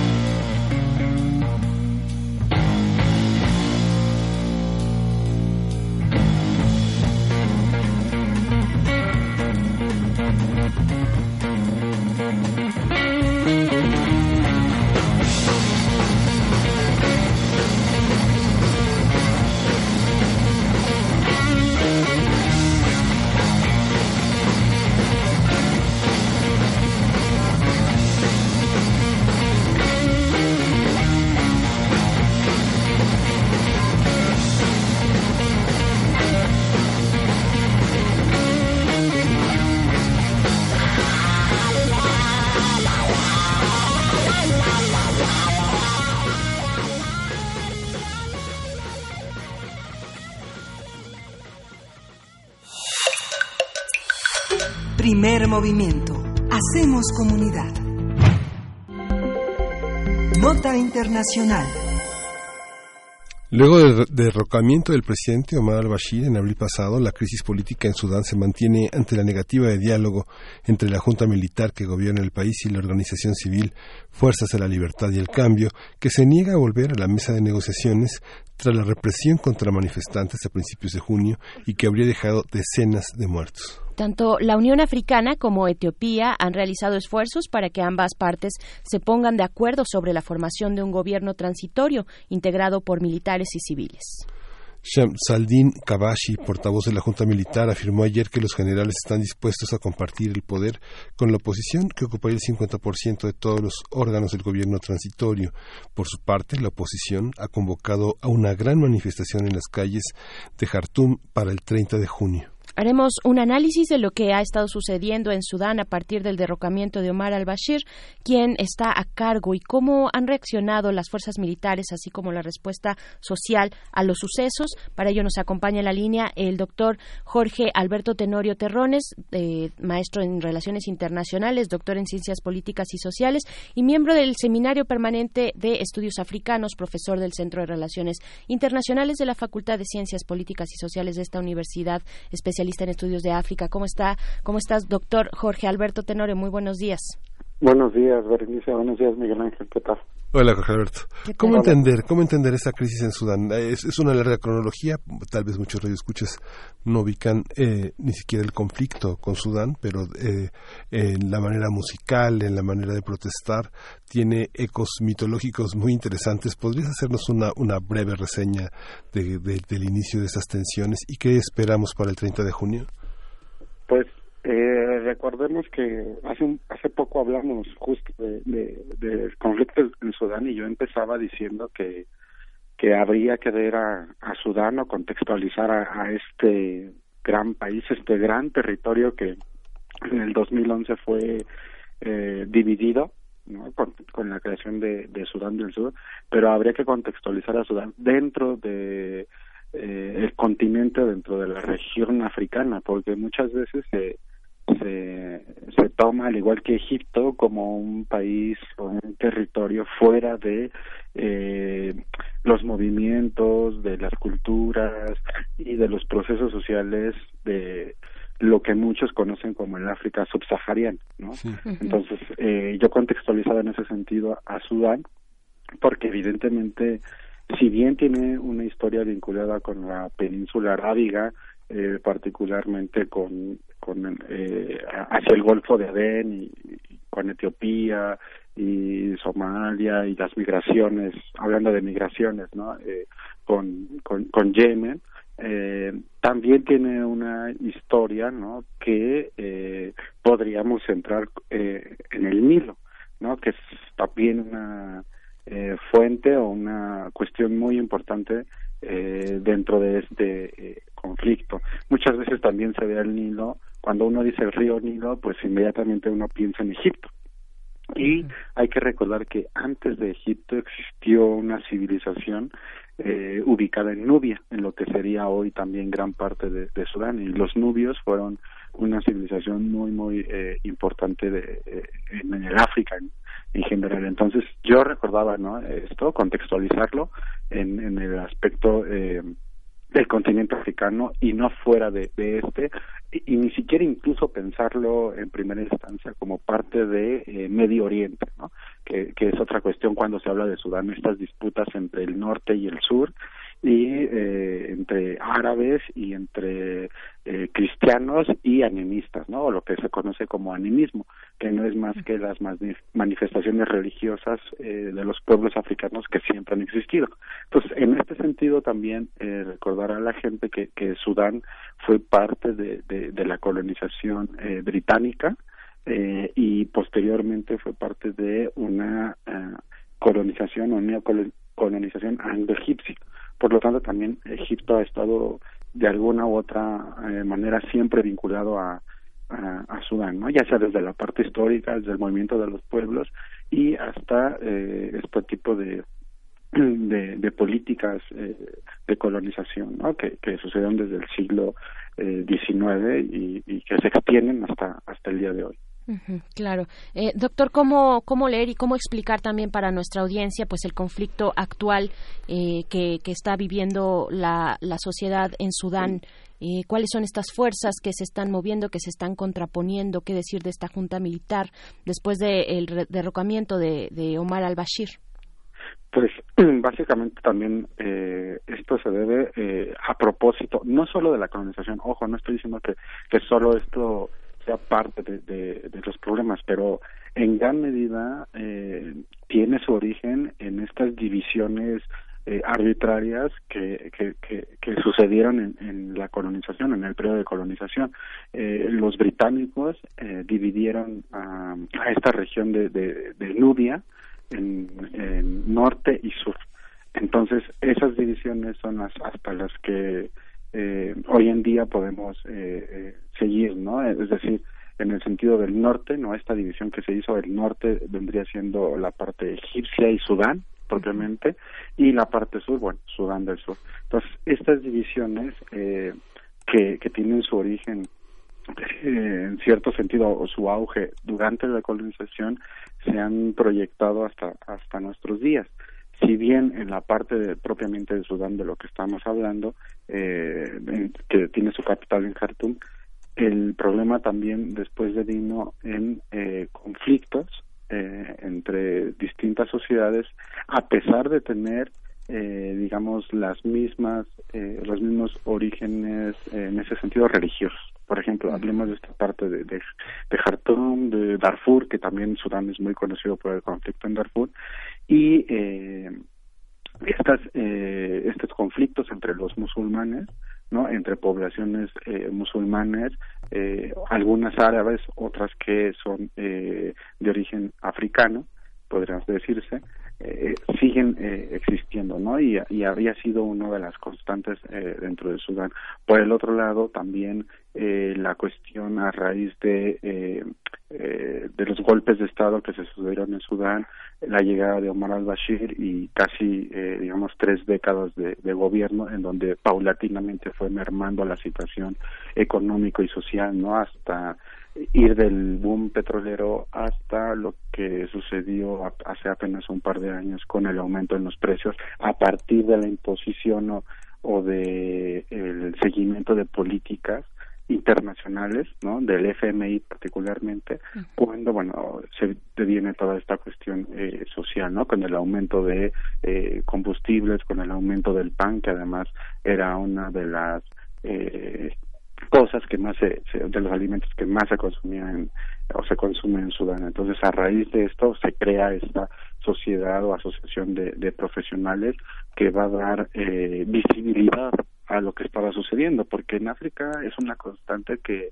que incluso desde lo que nosotros conocemos como niños, no quizás de secundaria, etcétera, pero si uno revisa en África es una constante las resistencias y, y la oposición y, y la y, y el alzar la voz frente a lo que se considera injusto entonces, eso ya venía pasando en Sudán. Lo que hizo esta sociedad o asociación de profesionales fue darle mayor visibilidad, sobre todo porque se hablaba de, de sobre todo de los médicos, que son los que tomaron eh, protagonismo.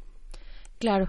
Eh, doctor Jorge, Jorge Alberto Tenorio, eh, pues se nos acaba el tiempo nada más. Tenemos un minutito nada más para un comentario de cierre, eh, tal vez dirigirlo hacia lo que va, lo que se está convocando, esta gran manifestación en la capital para el 30 de junio.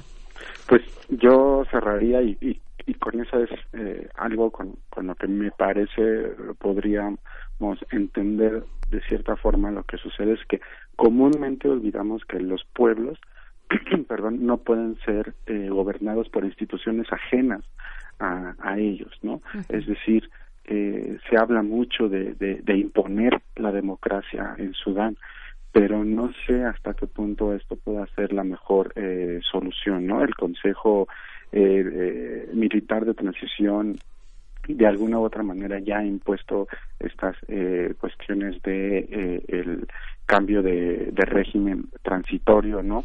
Eh, la oposición ha tenido que aceptar eh, estas propuestas de compartir el poder. Ya no ya no es eh, ya ni siquiera es quitar a los militares ya están optando por compartir el poder eh, entre civiles y, y, militares. Y bueno por supuesto no hay que olvidar el ámbito regional no no solo en el en la parte de, de África no con los países involucrados Egipto Chad Kenia eh, Libia eh, Etiopía, ¿no? que ha tenido una gran participación, sino también la parte de la península arábiga, ¿no? Arabia Saudita y Emiratos Árabes Unidos sobre todo, ¿no? Entonces es una cuestión que eh, si muchas manos estuvieran fuera de esto, creo que los propios sudaneses ya hubieran desde hace muchísimo tiempo resuelto esta situación. Uf, pues, pues seguiremos Uf. pendientes de lo que ocurre eh, por allá. Muchísimas gracias, doctor Tenorio.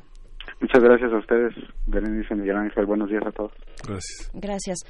Se llama Joy. Joy es el documental, es una película, Joy. es una película dirigida por una, una mujer, por una mujer austriaco-iraní que se llama, la directora es Sudabe Moteras, mm, Mortesay Sudabe Mortesay es el nombre de la directora austriaco-iraní que dirige esta película Joy que les recomendaba hace un momento. Es un caso, bueno, retrata una eh, serie, la serie de complicaciones que tienen que pasar las personas que migran desde, específicamente en este caso, desde Nigeria hacia Europa buscando posibilidades y también bajo el yugo de grupos, de grupos de delincuencia, eh, que para este caso de la película Joy son grupos de, pues de trata de personas para trabajo sexual, para explotación sexual. Eh, me parece que tiene un tono muy, muy adecuado y también muy, muy realista. Eh, y, pues bueno, ahí está la recomendación a propósito de las migraciones y de lo que hablábamos hace eh, unos momentos con Carlos Arrazola en Guatemala, Miguel Sí, justamente en Guatemala, pues es ah, un vínculo, como señalábamos, Rigoberta Menchú ha sido una, una, una, bisagra muy importante, su distinción con el Nobel la coloca en un ámbito muy importante, pero eh, Guatemala siempre ha estado presente entre nosotros, ¿no? Yo creo que desde esa manifestación enorme de los años 50 con el derrocamiento de Jacobo Arbenz, eh, los grandes escritores, artistas mexicanos que se pronunciaron a favor de Guatemala y bueno, este gran legado que representa y que sigue vivo entre nosotros, que es la literatura de Augusto Monterroso, un gran guatemalteco que devino que se convirtió en mexicano, este por su literatura, por su cercanía a nosotros, este gran este gran cronista, este autor del río, eh, Luis Cardoso y Aragón, que dio uno de los más grandes legados, haciendo uno de los grandes análisis sobre José Clemente Orozco y uno de los más grandes críticos de la pintura mexicana, Luis Cardoso y Aragón, El río. Así es. Y bueno, tenemos ya en la línea, porque queremos invitarles eh, a que participen aquellos convocados, aquellas convocadas que estén, que, que tengan el perfil para participar en el Coloquio Internacional de Estudios de Género, La Marea Verde, la lucha por la despenalización del aborto en América Latina y para invitarnos, para explicarnos pues de qué trata este coloquio está en nuestra línea pues ni más ni menos que la profesora Marta Lamas, académica del Centro de Investigaciones y Estudios de Género de la UNAM y coordinadora también de este coloquio. Bienvenida, ¿cómo estás Marta Lamas? Muy buenos días. Hola, ¿qué tal? Buenos días. Eh, pues cuéntanos, por favor, eh, te saludamos en esta cabina Miguel Ángel sí, y Berenice Camacho. Cuéntanos eh, de qué va, en qué consiste este coloquio que llega ya a su vigésima sexta edición. Mira, este año hemos decidido invitar a cuatro invitadas internacionales, una de los dos países en América Latina que tienen despenalizado el aborto, que son Cuba primero y luego Uruguay, y a dos países en donde la marea verde está muy activa, que son Argentina y Brasil. Y digamos, los trabajos que estamos invitando a, que se presenten, y esta vez Hemos abierto la convocatoria también a estudiantes de licenciatura porque la marea verde es una marea básicamente de chicas jóvenes, chicas y chicos jóvenes. Tiene los siguientes temas. Mira, queremos ver sobre las estrategias políticas, tanto las que están a favor de la despenalización como en contra. Queremos investigar sobre las dinámicas de los grupos locales, cuáles son sus aliados, cuáles son sus adversarios. Queremos conocer las estrategias jurídicas y el litigio de casos paradigmáticos que han llevado a una toma de conciencia de la necesidad de despenalizar el aborto en distintos países de América Latina. Luego tenemos también una mesa sobre análisis de los discursos, discursos de los aliados, pero también discursos de los adversarios. Queremos investigar cómo está el impacto de la marea verde en las jóvenes y en los jóvenes. Y para ello nos parece importante también que haya trabajo sobre el tratamiento mediático de la marea verde. Y finalmente sabemos que esto no es un tema exclusivamente de un solo país, sino que hay redes regionales e internacionales que están muy activas y participando en este proceso. Entonces, los trabajos que se presenten al coloquio tienen que abordar algunos de estos temas. Son básicamente siete temas de los que te he hablado, ¿no? Sí. Se pueden meter a la página del CIEG, del Centro de Investigaciones y Estudios de Género, y enseguida les va a salir el banner con una foto preciosa de los pañuelos verdes y del gran movimiento de la marea verde. Y tenemos el coloquio este, pensado para el miércoles 30 y el jueves 31 de octubre. Hay una fecha para llenar el formulario, pues, ¿no?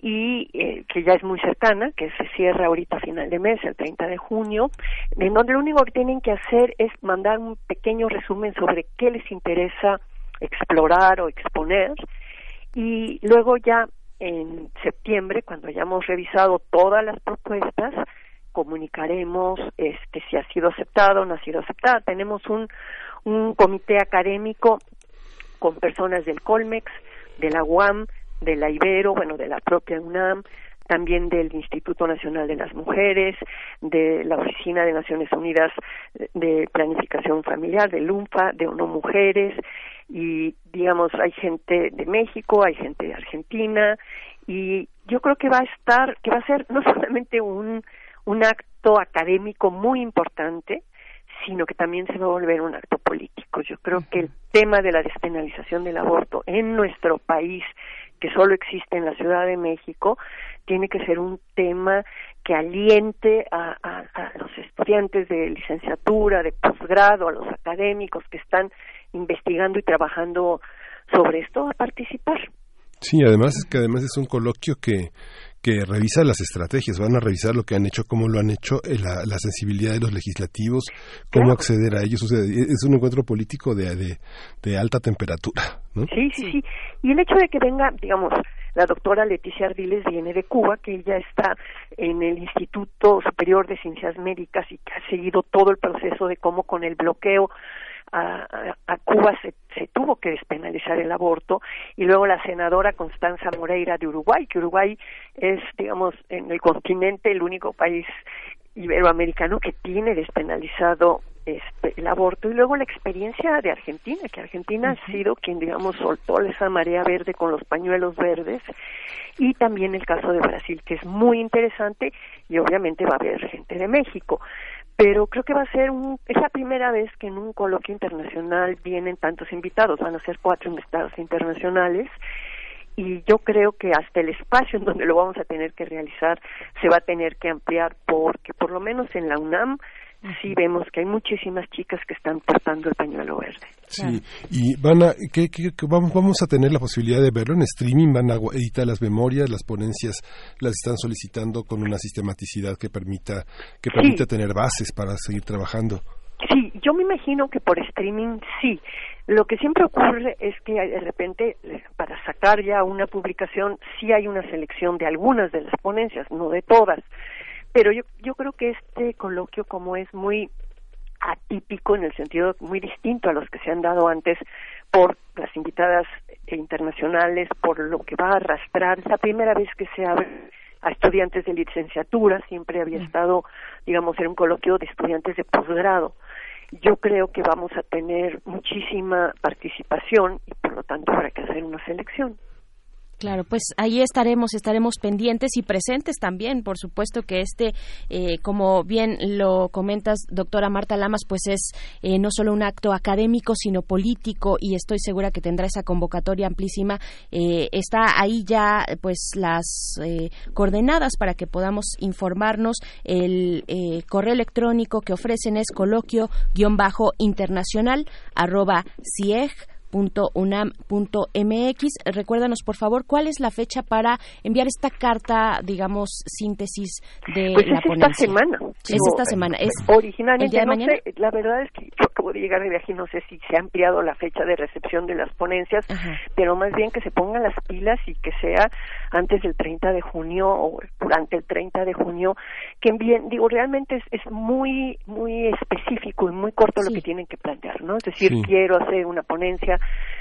acerca de estos temas y con este tipo de bibliografía o de investigación. Ya los trabajos en sí, largos, esos ya cuando sean aceptadas las propuestas. Sí, ah, para completar el formulario de inscripción tiene que ser antes del lunes 22 de julio, antes de las 5 de la tarde, y hay una dirección electrónica disponible para descargarlo. Y bueno, todas las fechas, la información, ya la tenemos en redes sociales y, y bueno, vamos a estar insistiendo en esta en esta participación. Y bueno, pues es un gusto tenerte, Marta, que estás en, en la cabeza de este comité académico que tiene no solo sabios, sino verdaderos activistas y hombres de, de palabra y de tierra, ¿no? Y muchas mujeres sí. también. Sí. Así es, muchísimas gracias. Eh, No, pues gracias doctora a Marta Radio Lamas. UNAM. Gracias. Un abrazo. Hasta pues luego, bueno, con esto nos vamos a despedir de la radio Nicolaita. Nos escuchamos con ustedes el día de mañana a través del 104.3 de 8 a 9 de la mañana. Muchas gracias por sintonizar Radio UNAM a través de la radio Nicolaita. Qué bonito suena eso. Vámonos a despedir. Son las 8 con 59 minutos. Yo estaré ya, eh, dura- más bien no estaré durante la siguiente hora. Miguel Ángel Quemain se queda al timón en el micrófono. Eh, hoy que es jueves de mundos posibles, que es también eh, jueves de biosfera en equilibrio con la doctora Clementina Equigua, se quedan en buenas manos. Yo me voy a hacer mis deberes eh, burocráticos. Hijo, qué pesado, pero el deber llama. Sí. Así es que muchas Nos gracias. tienes que contar, Berenice, porque es una aventura muy importante para, para, el, para el periodismo mexicano, porque Sí. es un crecimiento para todos nosotros. Claro, claro, ojalá tengamos oportunidad seguramente más adelante. Muchísimas gracias. Yo estaré el día de mañana a partir de las 7 y gracias Miguel Ángel Quemain. Gracias, Berenice. Vamos a la tercera hora de primer movimiento. Síguenos en redes sociales. Encuéntranos en Facebook como Primer Movimiento y en Twitter como arroba PMovimiento. Hagamos comunidad.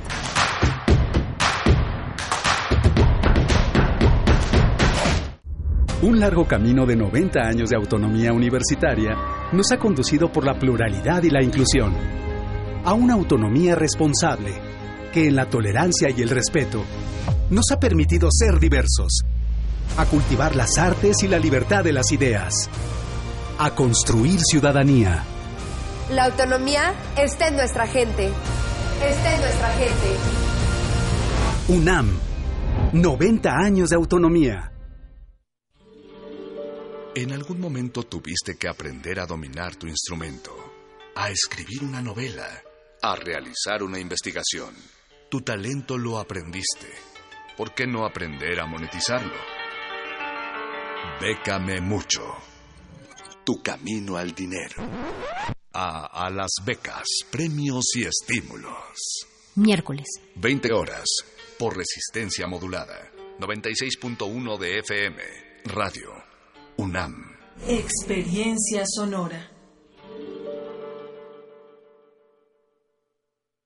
Sí, ¿quién habla? Paco. ¿Qué canción quieres? La verdad, no quiero una canción. Sé que mi papá escucha tu programa y ahora quiero que me escuche. Tengo algo importante que decirle. ¿Cómo se llama tu papá? Toño. Toño, ya es hora de poner atención.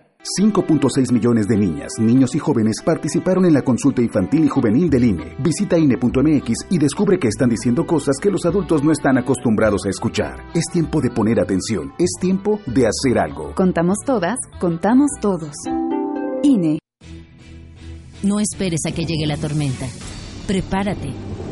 Si hay alerta de ciclón tropical, toma tus precauciones. Desconecta todos los aparatos eléctricos y el interruptor de energía. Si tu vivienda es frágil o el techo es de material endeble, identifica el refugio temporal más cercano a tu comunidad y trasládate allí. Sigue las recomendaciones de protección civil y mantente a salvo. Comisión Nacional del Agua. Gobierno de México. Cualquiera puede hablar sobre un tema que le apasiona, pero solo algunos pueden hablar apasionadamente de cualquier tema. Radio UNAM invita a todas las personas cuya profesión los obligue a usar la herramienta multifuncional de la voz en el taller Oratoria y Dominio de la Voz. Curso intensivo para hablar en público como un profesional. Imparte Sergio Rued. Todos los martes, del 20 de agosto al 17 de septiembre, de las 17 a las 20 horas, en las instalaciones de Radio UNAM. Adolfo Prieto 133, Colonia del Valle. Informes e inscripciones al 5623-3272. No basta con decir lo que se piensa, hay que sentir lo que se dice. Radio UNAM, experiencia sonora.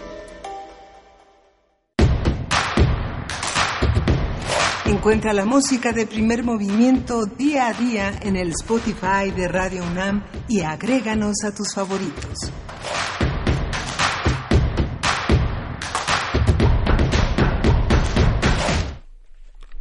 Son las nueve de la mañana con cuatro minutos de este jueves 27 de junio y estamos en primer movimiento. Bueno, ya no está Berenice Camacho, ya les dijo que se iba a ir, que mañana regresa, pero continuamos aquí con muchísima, muchísima información. Vamos a tener en unos minutos la presencia del doctor Alberto Betancourt, que tiene un tema eh, interesante para discutir ampliamente, que se llama Epistemología del Sur, cómo desmontar la interiorización del capitalismo, el colonialismo el patriarcado, y vamos a tener la participación de Clementina Equigua. Hemos tenido una, participación muy interesante de Clementina Equigua, que es bióloga y doctora en ciencias de la Facultad de Ciencias de la UNAM, que ha trazado un marco de, de colaboración, de entendimiento para vincularnos con la naturaleza, eso que tiene mucho de social y que entre nosotros eh, las cosas de la naturaleza son una inspiración constante para pensarnos, para pensar el futuro y para pensar el patrimonio de quienes, eh, de quienes llegarán en años venideros. Pues vamos a ir a la poesía necesaria, vamos a leer eh, una esta semana he dedicado a, a pensar el trabajo de Andrea Montiel que presenta justamente este próximo domingo un poemario que es muy interesante, que se llama La Niña de Orión. Lo va a presentar Angelina Muñiz Uberman con Claudia Solís Ogarrio, con un acompañamiento de la música clásica persa de Manuel Sauceverde y que modera Arturo Tezcagua, que es el editor del libro. Y este es el, el segundo, el segundo instante del poema que tuve oportunidad de leer el martes pasado. Lo vamos a acompañar con una canción de Ella Fitzgerald, que justamente es una de las, uno de los emblemas de la, del, del jazz, de un estilo que se llama Misty y que desde 1954 eh, fue realizado por el pianista Errol Garner y en esta participación de 1959 con Ella Fitzgerald de hace 60 años pues sigue vigente entre nosotros. Vamos a verlo. Primer movimiento. Hacemos comunidad. Es hora de poesía necesaria.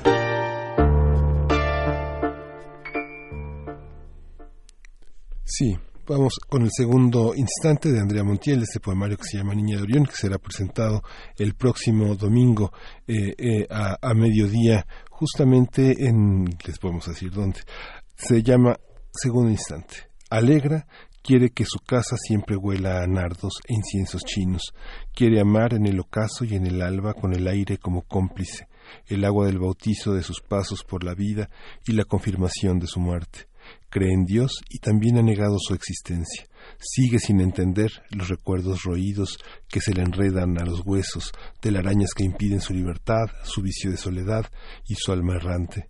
Nada se revela a sus huellas o a sus herencias en pugna ni en aquel tiempo de niña, ni, en ni el de la adolescente ingenua. A veces toma la vida en broma, corta hongos para dar de comer a sus comensales, llora y con sus lágrimas sala los manjares que cocina.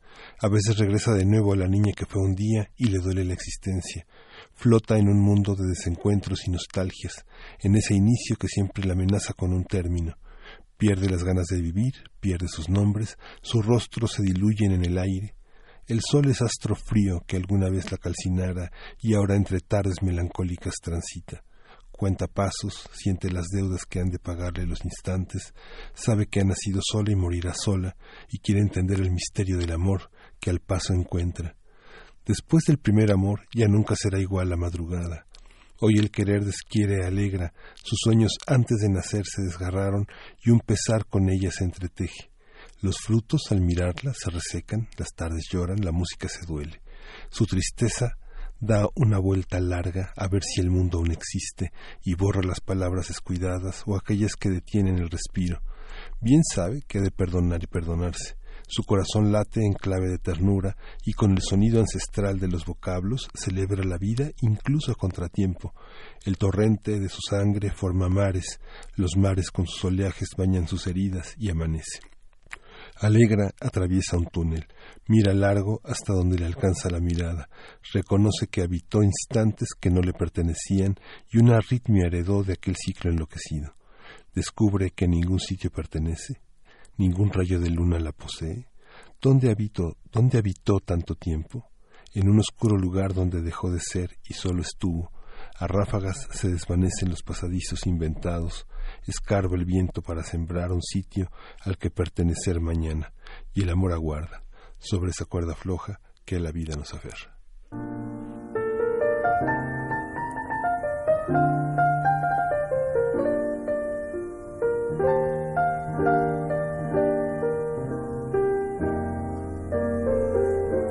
Look at me. As helpless as a kitten up a tree. And I feel like I'm clinging to a cloud. I can't understand. I get misty. Just holding your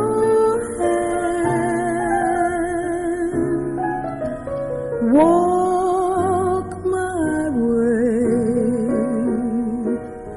and a thousand violins begin to play. Or it might be the sound of your hello, that music I hear. I get misty the moment you're near. Can't you see that you're leading me on? And it's just what I want you to do. Don't you notice how hopelessly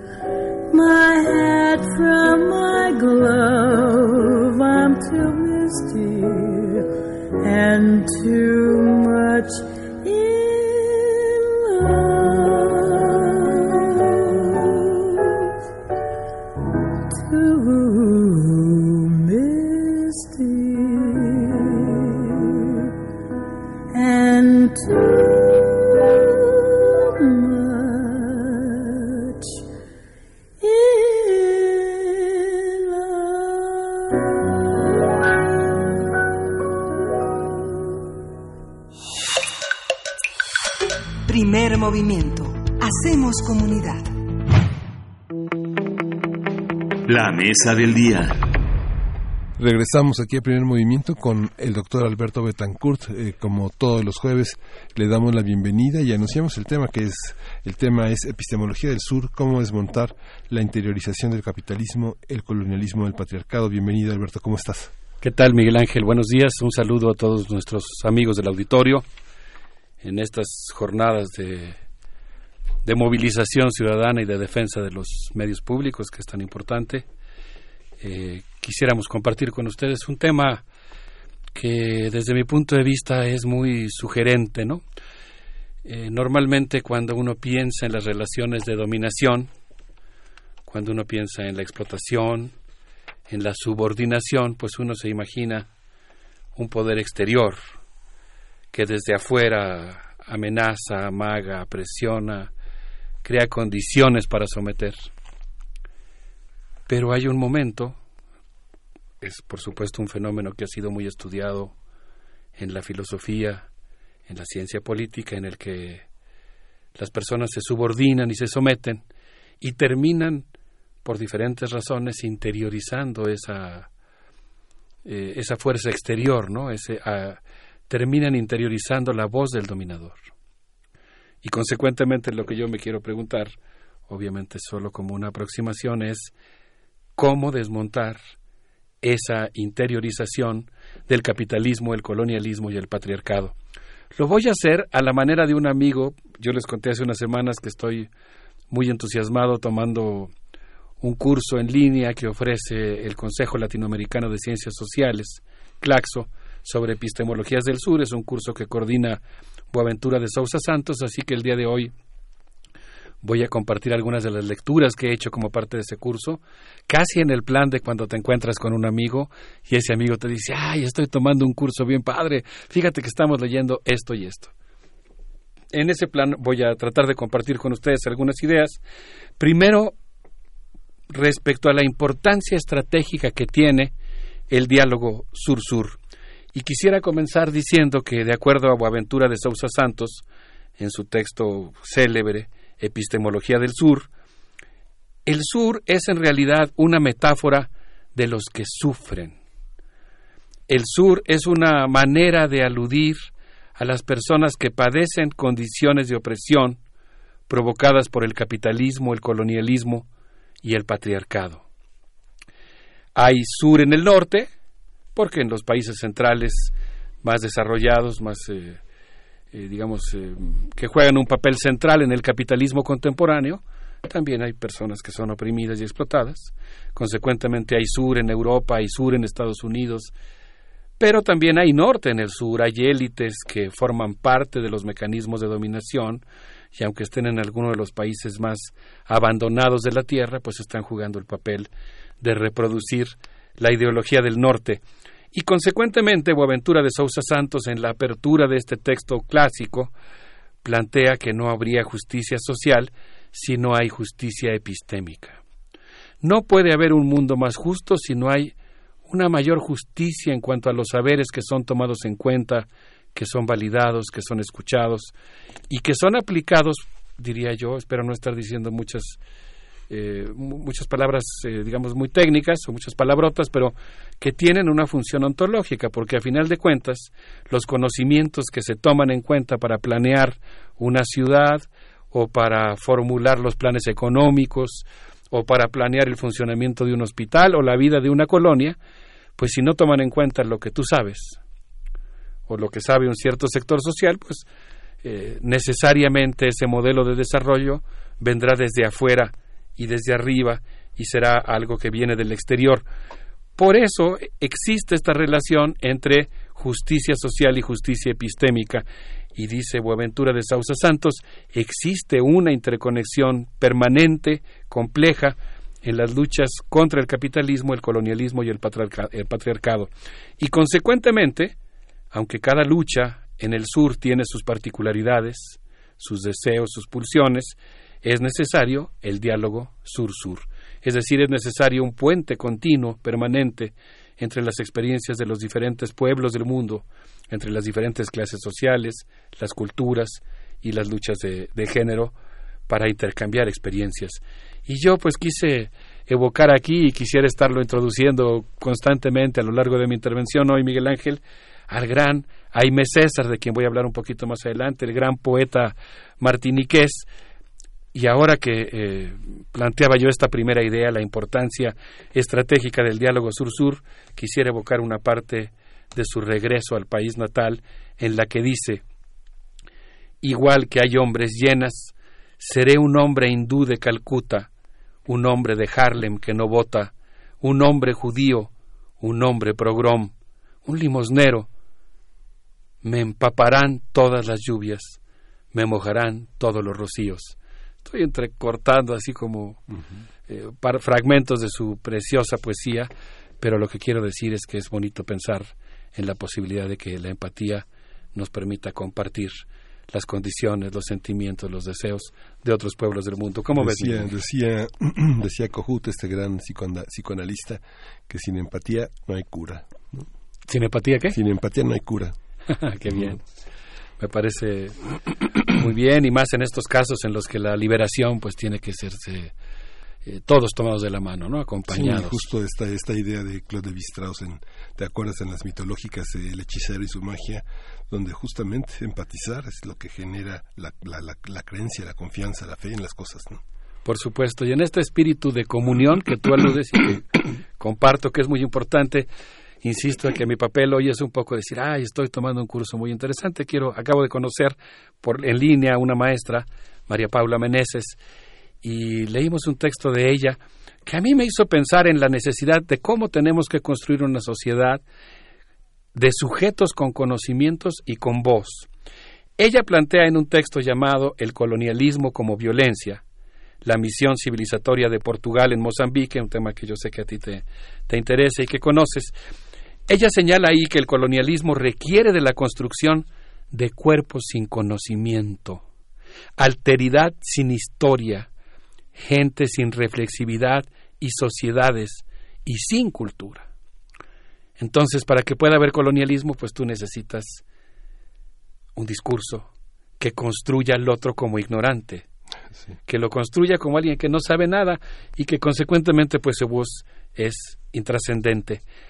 Y aquí María Paula Meneses, mozambiqueña, alude a lo que ella llama, que es un concepto de Boaventura, según entiendo, el pensamiento abismal, aquel que establece una línea entre humanos y no humanos, entre el saber y la ignorancia, entre lo civilizado y lo bárbaro.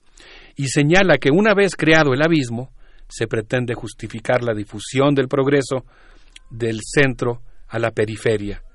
Y se establece pues toda una relación en la que, digamos, se pasa del ser, del ser real, auténtico, al no ser, y continuamente el que no es tiene que ser como el que es. Es decir, continuamente el que vive en África o el que vive en una clase social oprimida o el que vive en un lugar de la ciudad en donde están los excluidos, pues tiene que pretender que es lo que no es. Eh, se trata consecuentemente de un proceso de colonización que en el caso de Mozambique, dice ella, se justificó como misión civilizatoria. Y por eso, porque el colonialismo se presenta también con esta cara aparentemente seductora, requerimos instrumentos teóricos para interpelar a la colonización.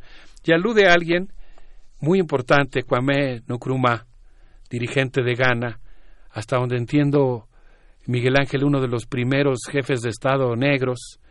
Sé, eso sí, que fue el primer jefe de Estado negro que tomó la palabra en la Organización de Naciones Unidas. Él, de hecho, le tocó encabezar la conversión de la colonia británica Costa de Oro en la orgullosa República de Ghana. Y eh, pues fue un jefe de Estado, un dirigente además que jugó un papel muy importante como teórico de la descolonización. Eh, María Paula Meneses alude a él y señala que el diálogo, incluso con el colonizador, es un arma de descolonización. Me gustó mucho esta idea, ¿no? Cómo el diálogo juega este proceso de reconstitución de una comunidad política entre iguales, opuesta a este régimen de colonización y exclusión. Y cita, termina, bueno, termino mi evocación de ella porque su texto es muy rico y aborda muchas cosas, eh, evocando a Zamora Machel, dirigente marxista-leninista del Frente de Liberación de Mozambique, que consiguió la independencia de su país en 1975, o encabezó, porque obviamente no fue nada más él, el que participó en esta heroica lucha, de la que se convirtió, y se convirtió en presidente de Mozambique. Él señaló adecuadamente que no hay colonización respetuosa de los derechos humanos. Y a mí me hizo pensar nuevamente en el gran poeta Aimé César, quien dijo en su regreso al país natal, bello como el rostro de una dama inglesa estupefacta al encontrar en una sopera el cráneo de un otentote. Quien no me entienda, tampoco entenderá el rugido del tigre. Sí, es fascinante. Recordaba hace 30 años la, eh, eh, se publicó en, en Francia eh, un texto muy importante que se llama el elogio de la creolidad que marcó el paradigma de todo esta de todo este mundo caribe. Cómo se llama perdón elogio de la creolidad ah. elogio de la creolité que Rafael Confiant Jean Bernabé y Patrick Chamossier intervinieron en 1988 en un encuentro que puso en, escena el Caribe y en realidad estos tres personajes se reunieron para hacer verdaderamente el elogio el pensamiento y la revisión de Amé César que fue este realmente con todo este conjunto de pensadores sobre el Caribe este quien pudo introducir una renovación en el campo lingüístico de todo este mundo. Yo creo que la cabeza de todo ese mundo, en el caso del Caribe, es Patrick Chamossieu, con esta gran novela que está traducida en, en, está traducida en anagrama, que se llama Texaco, ¿no? que es justamente esto que tú estás planteando, es el diálogo entre el norte y el sur y cómo una sociedad tan empobrecida, tan dominada, ha interiorizado la dominación y este desde su corazón domina el tirano, ¿no? Digamos que es, es, es así, como como como solo el único elemento que salva es la reflexión sobre el lenguaje y saber que no son franceses solamente, sino que hay una creolidad que alimenta y le da identidad a ese mundo que solo tiene la palabra. Me gusta mucho lo que dices, Miguel Ángel. Eh, dices, pusieron en escena el Caribe y yo diría que lo pusieron en escena eh, en cierto sentido, vamos a decir, en un plano epistemológico, en términos de ser un locus, de ser un lugar en el que se desarrolla un pensamiento sofisticado importante para el conjunto de la humanidad por muchas razones, pero en este caso en el botón de muestra que estamos tomando, por sus contribuciones a la construcción de un mundo descolonizado. Y me gusta mucho cómo cierras tu comentario porque dices, pues es que en realidad eh, uno de los temas fundamentales, y esa es la, la, idea de esta conversación, es cómo interiorizamos eso, cómo nos volvemos reproductores de esa mirada de la colonización. A mí César poeta francófono de Martinica, militante del Partido Comunista de Francia, teórico precoz de la descolonización, poeta del retorno al país natal, afirma en su discurso sobre el colonialismo que la colonización requiere de un proceso de construcción del otro como un supuesto bárbaro.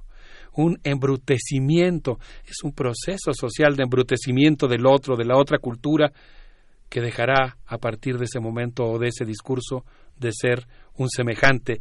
El colonialismo se cimenta en la mentira de pueblos sin conocimiento. Esta parte me parece que coincide mucho con lo que tú dices y que es muy importante. Mediante ese dispositivo retórico, el conquistador que arrasa se autopresenta como salvador que civiliza. Se instaura entonces un discurso que niega sistemáticamente las aportaciones de las culturas preeuropeas a Europa y que promueve además la europeización de las poblaciones no europeas. La guerra de conquista aplica la tortura como política de estabilización y se prolonga en una colonización que implica sociedades comunitarias destruidas, tierras arrasadas y confiscadas, procesos de proletarización masiva, religiones asesinadas, obras de arte aniquiladas y magníficas posibilidades suprimidas. Y aquí, bueno, en este resumen que yo hago de su texto que me conmovió profundamente, él plantea algo que me dejó pensando mucho. Él dice que el fascismo político, el fascismo que pudimos ver en la Italia de Mussolini o en la de Hitler, y yo aquí pues hice una analogía inevitable con el fascismo que estamos viendo hoy como pesadilla que puebla nuestra historia, que ensombrece este umbral del siglo XXI, el fascismo que está de regreso, en buena medida, se funda, dice Aimé César, en el fascismo social. Las atrocidades del colonialismo preceden siempre a los fenómenos tipo Adolfo Hitler. No es posible fundar la civilización sobre los cimientos de la barbarie. Y pues me gusta esto, yo sé que es un tema que tú trabajas mucho, Miguel Ángel, que te gusta, la idea de los intelectuales que se ponen al servicio del colonizador, ¿no? Digamos, este intelectual mercenario y cómo pues llegan a decir cosas, esto lo, estoy evocando del texto de Amé César, la raza negra nunca dará un Einstein, un Stravinsky, un Gershwin. Y él se pregunta, ¿y qué de la cortesía de las civilizaciones negras y las refinadas y educadas sociedades vietnamitas y los poetas y los artistas malgaches y los bronces de Benín y el imperio del Sudán del que acaban de hablar del que acabamos de hablar aquí en primer movimiento hace un momento y las pinturas rupestres de Songo en Mali. Es que el efecto fundamental de esto es la destrucción de la confianza en sí mismo y en la cultura propia hasta llegar al punto en el que se clama por la apertura de escuelas europeas. Termino otra vez esta parte de mi comentario con las palabras de Amé César, con sus ecos llegados del Caribe. A fuerza de pensar en el Congo, me convertí en un Congo, bullicioso de bosques y de ríos, donde estalla el látigo como gran estandarte, al morir el alba, el alba, el sol que tose y escupe los pulmones, al morir el alba, un gran galope de polen, un gran galope de trenecito de muchachas, un gran galope de colibrís. No sé qué les parezca, pero yo sugeriría que nos vayamos a escuchar al gran Atongo Simba y regresemos a seguir esta reflexión sobre cómo realizar una revolución interior.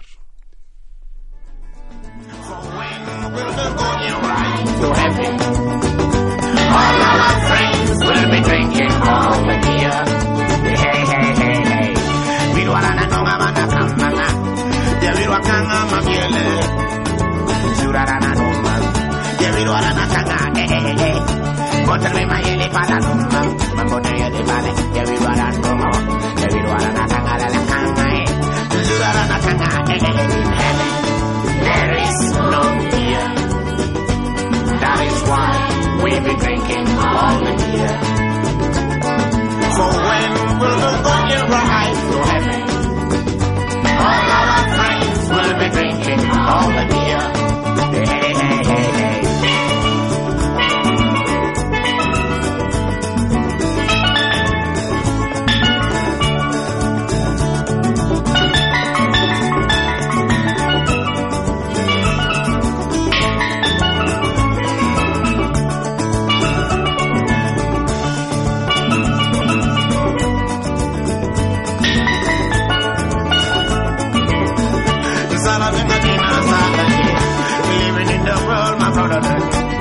Some are really go hate you, and some are really go love you. You mean what I'm eh, eh, eh. Living in the world, my brother. Some are really go love you, and some are really go hate you. You mean what I'm eh, eh, eh. In heaven, there is no fear. That is why we be drinking all the beer. For when will the going ride to heaven? All my friends will be drinking all the beer. Hey, hey, hey, hey. We don't wanna know about that, mama. Zurba kanga, mama, yellow. Yeah, we don't wanna kanga, eh, eh, eh. We don't wanna know mama. Ay, Alberto, qué cosa, ¿eh? Qué sonidos, qué, qué vibración tan interesante, tan fuerte. Sí, y también la, de la conversación que acabamos de tener fuera del aire, pues de todos los ecos, ¿no? De todas las resonancias de la historia africana que, pues, que portamos nosotros en nuestro interior, ¿no? Por, por muchas razones genéticas, espirituales, culturales, políticas. Sí, y es que finalmente, como decías, no habrá un Stravinsky o no habrá un Einstein, pero finalmente eh, tienen todos esos ecos ¿no? y, y que, que, que, modifican a la escritura y a la filosofía que llamamos occidental. Pensaba, fíjate que Henri Michaud, este gran poeta francés, este, nació en 1900, 1899. Eh, Amé César nació en 1913.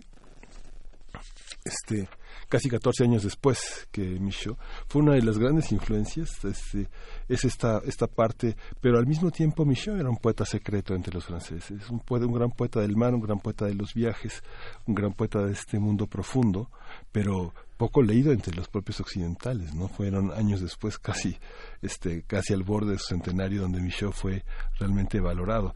Pero pasa también al revés, de que los grandes poetas occidentales son tocados por toda esta musicalidad de la palabra y todo este espíritu de negritud que toca, que toca Occidente y que no podrían, no podría haber otros Einsteins y otros Stravinskys, Stravinskys sin esa influencia de la negritud, que si bien no está en las grandes academias, sí está entre los grandes académicos. Uy, ahorita acabas de mencionar muchas cosas en muy pocas palabras. Eh, una que me gustó mucho es esta idea de la musicalidad eh, africana, de las, de la gran, de ese gran eh, nudo de ríos culturales que es África y sus resonancias en la poesía elaborada en francés. Y yo aquí incluso me iría a otra cosa, que es la relación entre filosofía y poesía, ¿no? eh, cómo, cómo el, poeta puede llegar a pensar cosas o a decir cosas que le son pro, que son propias de quien es demiurgo del lenguaje, ¿no? Sí. De quien logra hacer actos de magia. Ahora podríamos decir actos de magia negra con el lenguaje, ¿no? Sí. Eh, en, este, en este caso, por supuesto, pensando en algo muy positivo.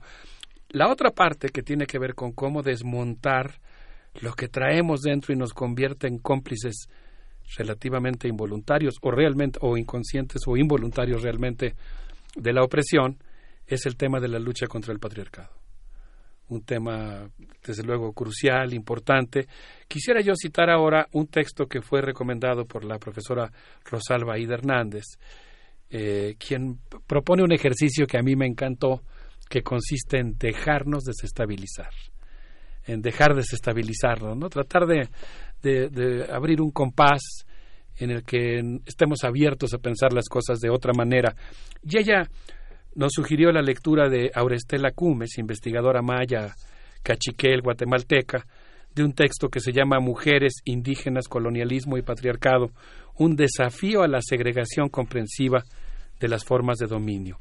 Y en este texto yo confieso que en este tema eh, pues soy un principiante, alcancé a sacar algunas ideas que me gustaron mucho, como por ejemplo la idea de la necesidad de superar la visión monista de la dominación. Existe un sistema mundo opresivo que está interconectado y que establece una correlación entre patriarcado, dominación étnica y explotación de clase. Y el fraccionamiento de estas experiencias políticas y de la producción de conocimiento tiene altos costos, dice ella. Por eso es muy importante que nosotros asumamos la idea de que el colonialismo y el patriarcado nos reorganizan desde dentro. La colonización oprimió, por ejemplo, a los hombres indígenas en el ámbito público, pero los empoderó en la vida privada. En la élite eh, de las colonias ocurrió algo a la inversa, oprimió a las mujeres en lo privado, pero permitió que ellas tuvieran ciertos privilegios de clase. Y aquí la autora Maya Cachiquel se pregunta ¿Cómo construimos sujetos de conocimiento?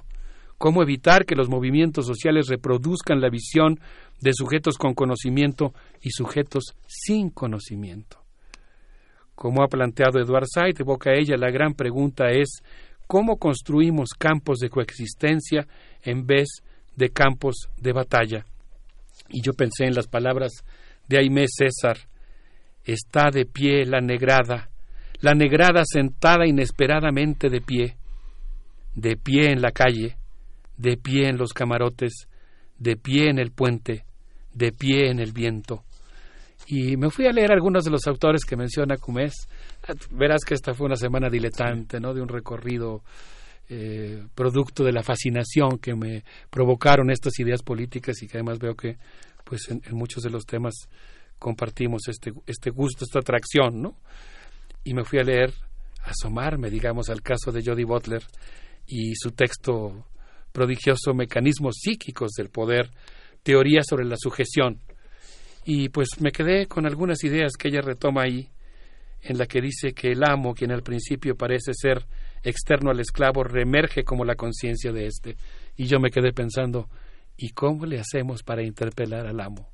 Y creo que esa es una gran pregunta que todos tenemos que hacernos y que no es fácil, pero que implica un camino de liberación que puede ser muy placentero. Sí, justamente, Alberto. Sí, es fascinante. Y esta música que traes que finalmente termina por este decir mucho de lo que podemos llegar a ser, porque mucha de la música que has presentado no solo en esta ocasión, sino que ha tenido que ver con raíces indígenas, con raíces negras, eh, eh, tiene que ver también con el origen de nuevos instrumentos y de nuevos horizontes tonales, musicales, que están en, en, el, largo, en, en, el largo plazo como orígenes de nuevos instrumentos que tal vez ni tú ni yo veamos, ¿no? Y que, que forman parte de una nueva construcción del mundo que vivimos, ¿no? Eso me decía mi amigo Ares en la isla de Lesbos, fascinado por la llegada de instrumentos, sistemas musicales, formas de notación, tonalidades. Pues claro, es que la interculturalidad nos hace hombres cosmopolitas y más ricos y yo creo que de eso se trata. Leía en esta gran pensadora Maya Cachiquel, Cumés, que pues en realidad la cultura no es otra cosa que la discusión colectiva de lo que queremos ser. Y si dejamos esa idea resonando, quizá, retomando lo que dices, podríamos irnos a escuchar al gran Cheikh Tidiane Cheikh con esto que nos habla de un pueblo a lucha.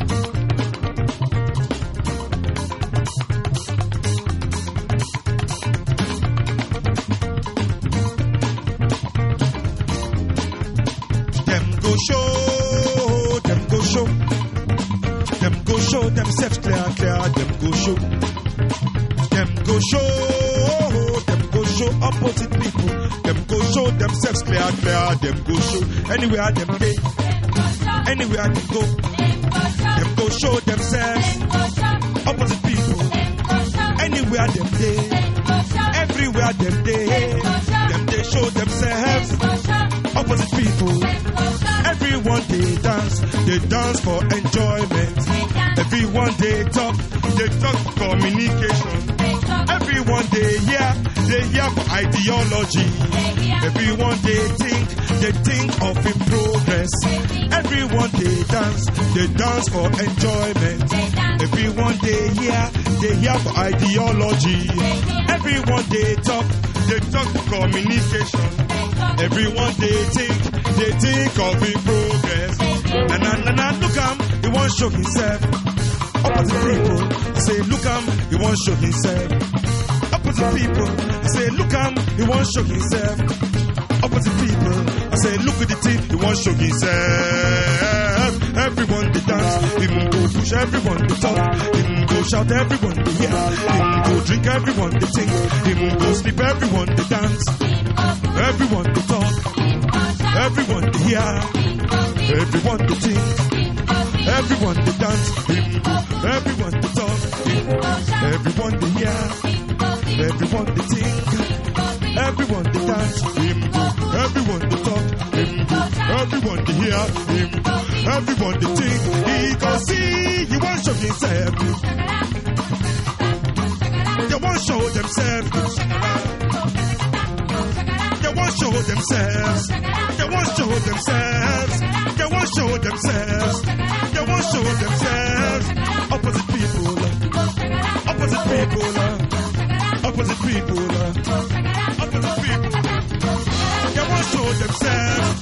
They want to show themselves.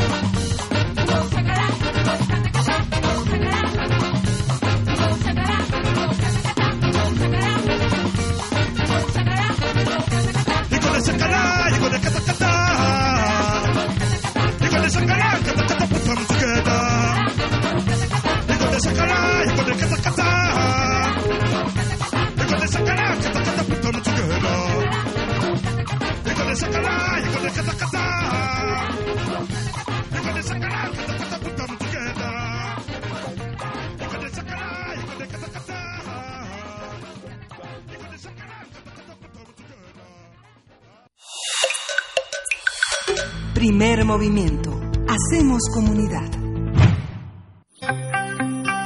Biosfera en equilibrio.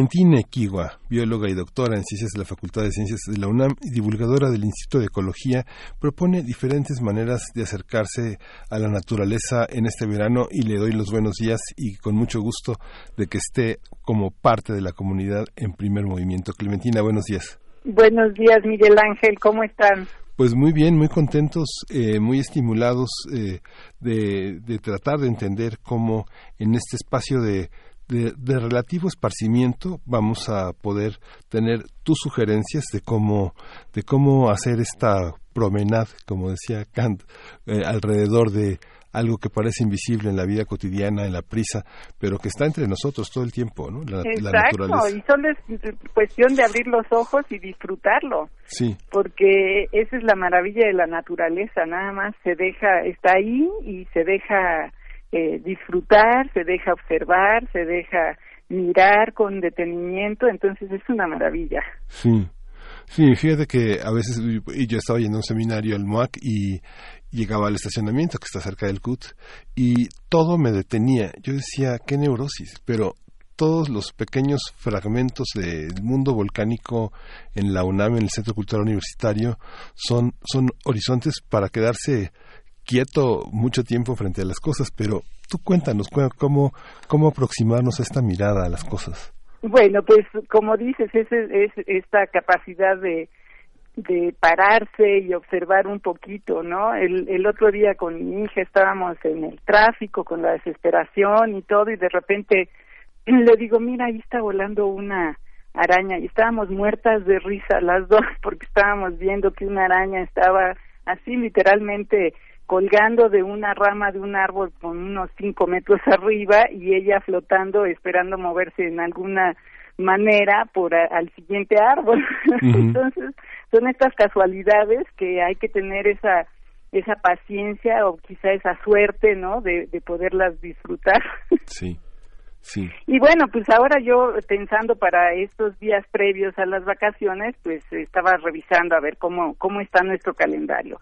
Y bueno, apenas el 21 de junio, la semana pasada, fue el solsticio de verano. Entonces, para nosotros es una celebración porque se acaba el semestre, empiezan las vacaciones, pero desde el punto de vista eh, de la Tierra es la época en la que hace más calor en la Ciudad de México y en México en general pues es nuestra- empieza nuestra época de lluvias o está en pleno nuestra época de lluvias y también son los días más largos entonces nos da pretexto como para disfrutar más el día y yo estaba pensando a ver bueno pues ya nos vamos a ir todos de vacaciones o la mayoría qué cosas podemos hacer para disfrutar la naturaleza sin que necesariamente tengamos que salir de nuestra ciudad, ¿no? Porque no todos tenemos la oportunidad de salir corriendo de la Ciudad de México o incluso del país.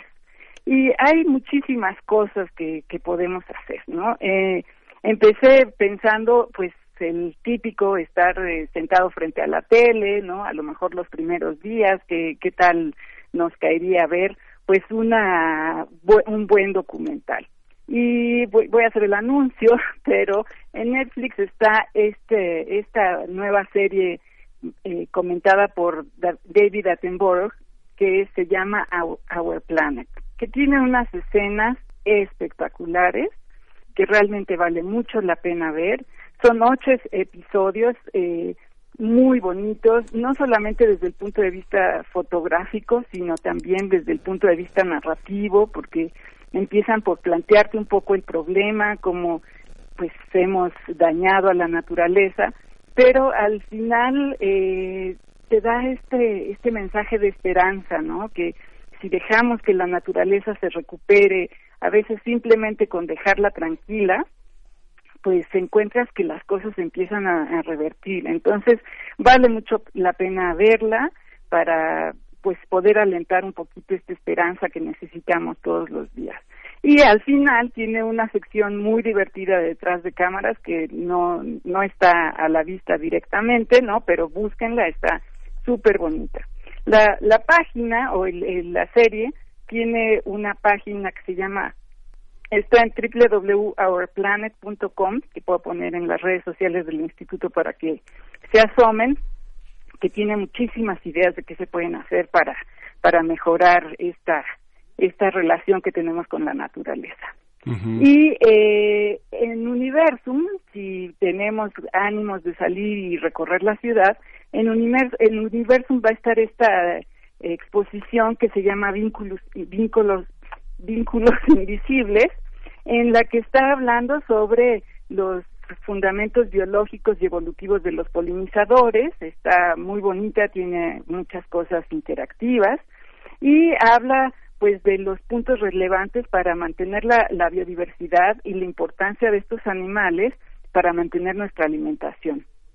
Entonces, es una oportunidad para que recordemos y a lo mejor salgamos con ideas de qué podemos hacer para conservar a estos animales, estos grupos de animales. Y eh, una perspectiva que me parece muy interesante, en la que está involucrada una alumna mía, que es un grupo de jóvenes artistas visuales, biólogos y diseñadores gráficos que son ilustradores científicos. Ellos están tratando de echar andar un proyecto muy bonito que se llama Tornaviaje, en el que están eh, presentando ilustraciones científicas. Y ellos van a estar en- también en una exposición temporal en el Museo de Historia Natural. Su exposición se llama La vida en tinta La y la idea tinta. es acercar al público a la ilustración científica y mostrar la flora y fauna representativa de la Ciudad de México. Ellos hablan eh, de generar conciencia sobre la conservación y conocimiento de los otros chilangos, ¿no? Porque en realidad en una ciudad como la Ciudad de México, pues la fauna no son los gorriones, las palomas y las ratas a las que estamos acostumbradas, sino que hay muchísimas cosas más que podemos disfrutar o por lo menos enterarnos que existe y dejarlas vivir. Y, por supuesto, eh, experiencias diferentes que desafortunadamente en, la UNAM no vamos a poder disfrutar son los jardines botánicos. El Jardín Botánico del UNAM, que es un ícono de los espacios de este tipo, eh, estará cerrado en estas tres semanas de vacaciones del UNAM, pero eh, está el de Chapultepec, que es un poquito un espacio recordando los primeros jardines botánicos que hubo en nuestro país, que pues iniciaron con, en los tiempos de Nezahualcóyotl, que todos sabemos era un amante de la naturaleza y que hizo traer plantas de diferentes puntos de nuestro país. Y eh, es un eh, jardín botánico chiquito, tiene unas cinco, casi cinco y media hectáreas, pero tiene muchos detalles muy padres, tiene una chinampa, tiene su jardín de polinizadores, tiene un invernadero espectacular donde tiene orquídeas, entonces pues vale mucho la pena asomarse. Si tenemos la suerte de poder salir de la Ciudad de México, bueno, tengo dos jardines que a mí me encantan, dos jardines botánicos, bueno, tres, bueno, igual no digo cuántos porque cada jardín me, me gusta a mí mucho, pero está en Oaxaca el Jardín Etnobotánico, que es un espacio aledaño al Centro Cultural Santo Domingo, que era parte del antiguo convento construido en los siglos XVI y XVII, y en esa parte donde está el jardín era una huerta del convento. Esta colección se especializa en la flora del Estado y uno de sus objetivos es mostrar en vivo las relaciones entre la, la vegetación y las culturas del Estado. Por eso es que se llama etnobotánico. Y entonces tiene toda una colección de plantas que tienen un eh, significado cultural. Si nos vamos hacia el norte, este, al norte del país, está el Jardín Botánico de Culiacán, que tiene una peculiaridad que a mí me parece muy interesante, además de la colección espectacular de plantas, eh, tiene una colección de arte moderno, de arte contemporáneo, de esculturas, que le dan un toque pues realmente espectacular. Tienen eh, su colección principal es de palmeras, donde tienen unas 140 especies, y eh, tú vas caminando por el jardín y no solamente te encuentras las plantas, sino que te encuentras las obras de 38 artistas que pertenecen a la colección de arte de Isabel y Agustín Coppel y que es curada por Patrick Chapenel, que es muy famoso por, por curar este tipo de exposiciones. Si nos vamos hacia Veracruz, eh, y está en la carretera que va de Jalapa a Coatepec, está otro jardín botánico que este es pues muy diferente al de al de la Ciudad de México y al de Culiacán, porque este eh, está enclavado en una en un tipo de bosque nublado eh, muy peculiar en donde su colección más importante son las es un grupo de plantas que convivieron con los dinosaurios de las cuales ahora eh, pues ellos tienen unas 40 o 50 especies todas mexicanas. Son unas plantas eh, pequeñitas o chaparritas que parecen como palmeras y con las hojas un poco más acartonadas y que son digamos cercanas a los a, los pinos y a este grupo de plantas no pero son son plantas muy importantes muy bonitas y tienen una colección de dalias que es la planta nacional mexicana y de repente estás en el jardín y llega la neblina, ¿no? Que es el, ecosistema que por ahí predomina, entonces pues es mágico visitarlo, ¿no? Eh, una alternativa extra que es de pues para los más aventureros y que tienen eh, a lo mejor más ánimos de ir y, y recorrer muchos más grandes espacios están las 182 áreas naturales de todo el país. Podemos visitar desiertos, podemos visitar, por supuesto, los arrecifes, selvas, eh, zonas maravillosas, ¿no? Eh, por supuesto, el más famoso son todas las zonas arrecifales del Mar Caribe, que pues eh, implican pues mucho más esfuerzo eh, económico y también personal, pues de caminar, etcétera, etcétera, pero pues que, que te dan la oportunidad de acercarte y de sentir la naturaleza de una manera diferente. Eh, algunos amigos que han trabajado en, la Comisión Nacional de Áreas Protegidas siempre nos han mencionado que una preocupación que ellos tienen es que con frecuencia la gente no se entera que tiene que pagar los derechos. Entonces yo le pido a, nuestro público que si va a las áreas naturales se aseguren de pagar los derechos porque de alguna manera están contribuyendo al cuidado de todas estas áreas naturales protegidas y que de alguna manera sean también turistas respetuosos de las recomendaciones para visitar a cada sitio y que apoyen a las comunidades aledañas porque al final de cuentas son ellos los que están cuidando nuestros recursos naturales. Y una manera diferente o este, que podemos hacer a lo largo de todo el año es involucrarse en proyectos como el de Naturalista que tiene Conavio, que es un sistema, es básicamente una red de, de ciencia ciudadana que contribuye al conocimiento de la biodiversidad de todo nuestro país.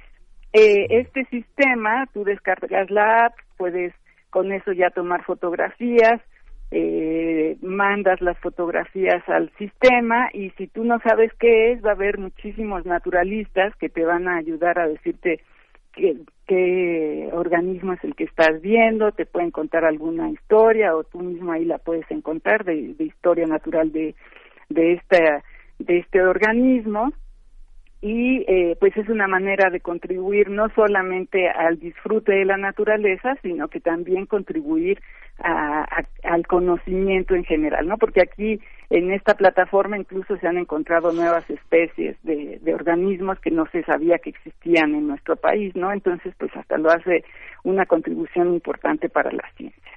Y por supuesto, pues asistir a los festivales de hongos, de nueces, de insectos, de vainilla, de manzanas, todas estas iniciativas que están surgiendo de muchísimos poblados de nuestro país. Y la verdad, pues el chiste es buscar y dejarse llevar por la, el disfrute de la naturaleza, ¿no? Sí. Sí, sí, es, es, es, fascinante, digo, es, una, es un recorrido el que haces muy, muy apabullante. Eh, esta aplicación de Conavio se consigue en la página de Conavio. Exactamente. Hay, este, eh, las páginas que tienen eh, de medioambientalistas tienen muchísimos valores en el sentido en que ahora que comentabas lo de Attenborough el tema de Our Planet es cada vez más cada vez más podemos ver medioambientalistas serios no amarillistas no de perspectivas inaccesibles sino de mirar de una manera crítica curiosa con imaginación la naturaleza más más cercana que tenemos claro. eh, que es que es algo que, que debemos hacer Claro, y si realmente estamos preocupados con el cuidado y protección de nuestro ambiente, lo que tenemos que hacer es, pues, eh, primero empezar por disfrutarla, conocerla y no dejarnos llevar por las malas noticias, sino echarnos adelante y ponernos a chambear para, para proteger nuestro planeta. Fíjate que he tenido oportunidad en algunos momentos de mi vida de leer los artículos, las, las colaboraciones que ha hecho el profesor Zenón Cano Santana, ¿no? que ha hecho mucho trabajo sobre biodiversidad chilanga. Hay, hay poco trabajo sobre la biodiversidad chilanga o, o hay mucho pero escondido, tal vez no lo conozco, pero ¿dónde podemos encontrar más cosas? En Conavio, pero... En Conavio eh, pueden asomarse en la página de la REPSA, de la Reserva Ecológica del Pedregal de San Ángel, que pues es de los lugares donde hay más información sobre la biodiversidad básicamente de la Ciudad de México, bueno, del, del, de Ciudad Universitaria. Ahí se pueden asomar eh, había esta exposición de Yo también soy chilango, que era sobre fauna sobre todo, estaba en internet, eh, honestamente no sé si siga con, con el los cambios de gobierno, a veces desaparecen esas páginas, pero igual eh, yo la busco y la pongo en redes sociales del instituto y los, los marco ustedes para que, que lo puedan compartir con sus radioescuchas, pero pues yo creo que es eh, un buen sitio, puede ser el de Conavio, porque en naturalista tú puedes generar lo que llaman las guías eh, locales, ¿no? Entonces, con esto tú ya puedes eh, informarte sobre lo que hay en la Ciudad de México. Y realmente hay mucho. Mi hija estuvo haciendo una como entrevista o encuesta con sus amigos para ver qué tanta gente ha encontrado cacomixles en la Ciudad de México y te sorprendes, porque están en las casas casi de cualquiera. Sí. Entonces, y mucha información, nos asomamos a, a, la red de naturalista y había muchos puntos de gente que los está reportando. Entonces, hasta en tiempo real, casi casi puedes ver qué es lo que está pasando y qué es lo que está viendo la gente. Entonces, sí. es muy divertido. Ah, Clementina, pues muchísimas gracias. Ya, ya estamos a unos segundos de que den las 10 y tenemos que despedirnos, pero pues muchas gracias por todas estas propuestas para el verano que justamente las vacaciones ya empiezan mañana, casi casi después de las 6 de la tarde ya estaremos con nuestro traje de baño puesto para lanzarnos y nuestra cubetita para hacer castillos de arena. Exactamente, pues muchísimo gusto Miguel Ángel y saludos al Más Radio Escucha. Nos vemos el próximo jueves.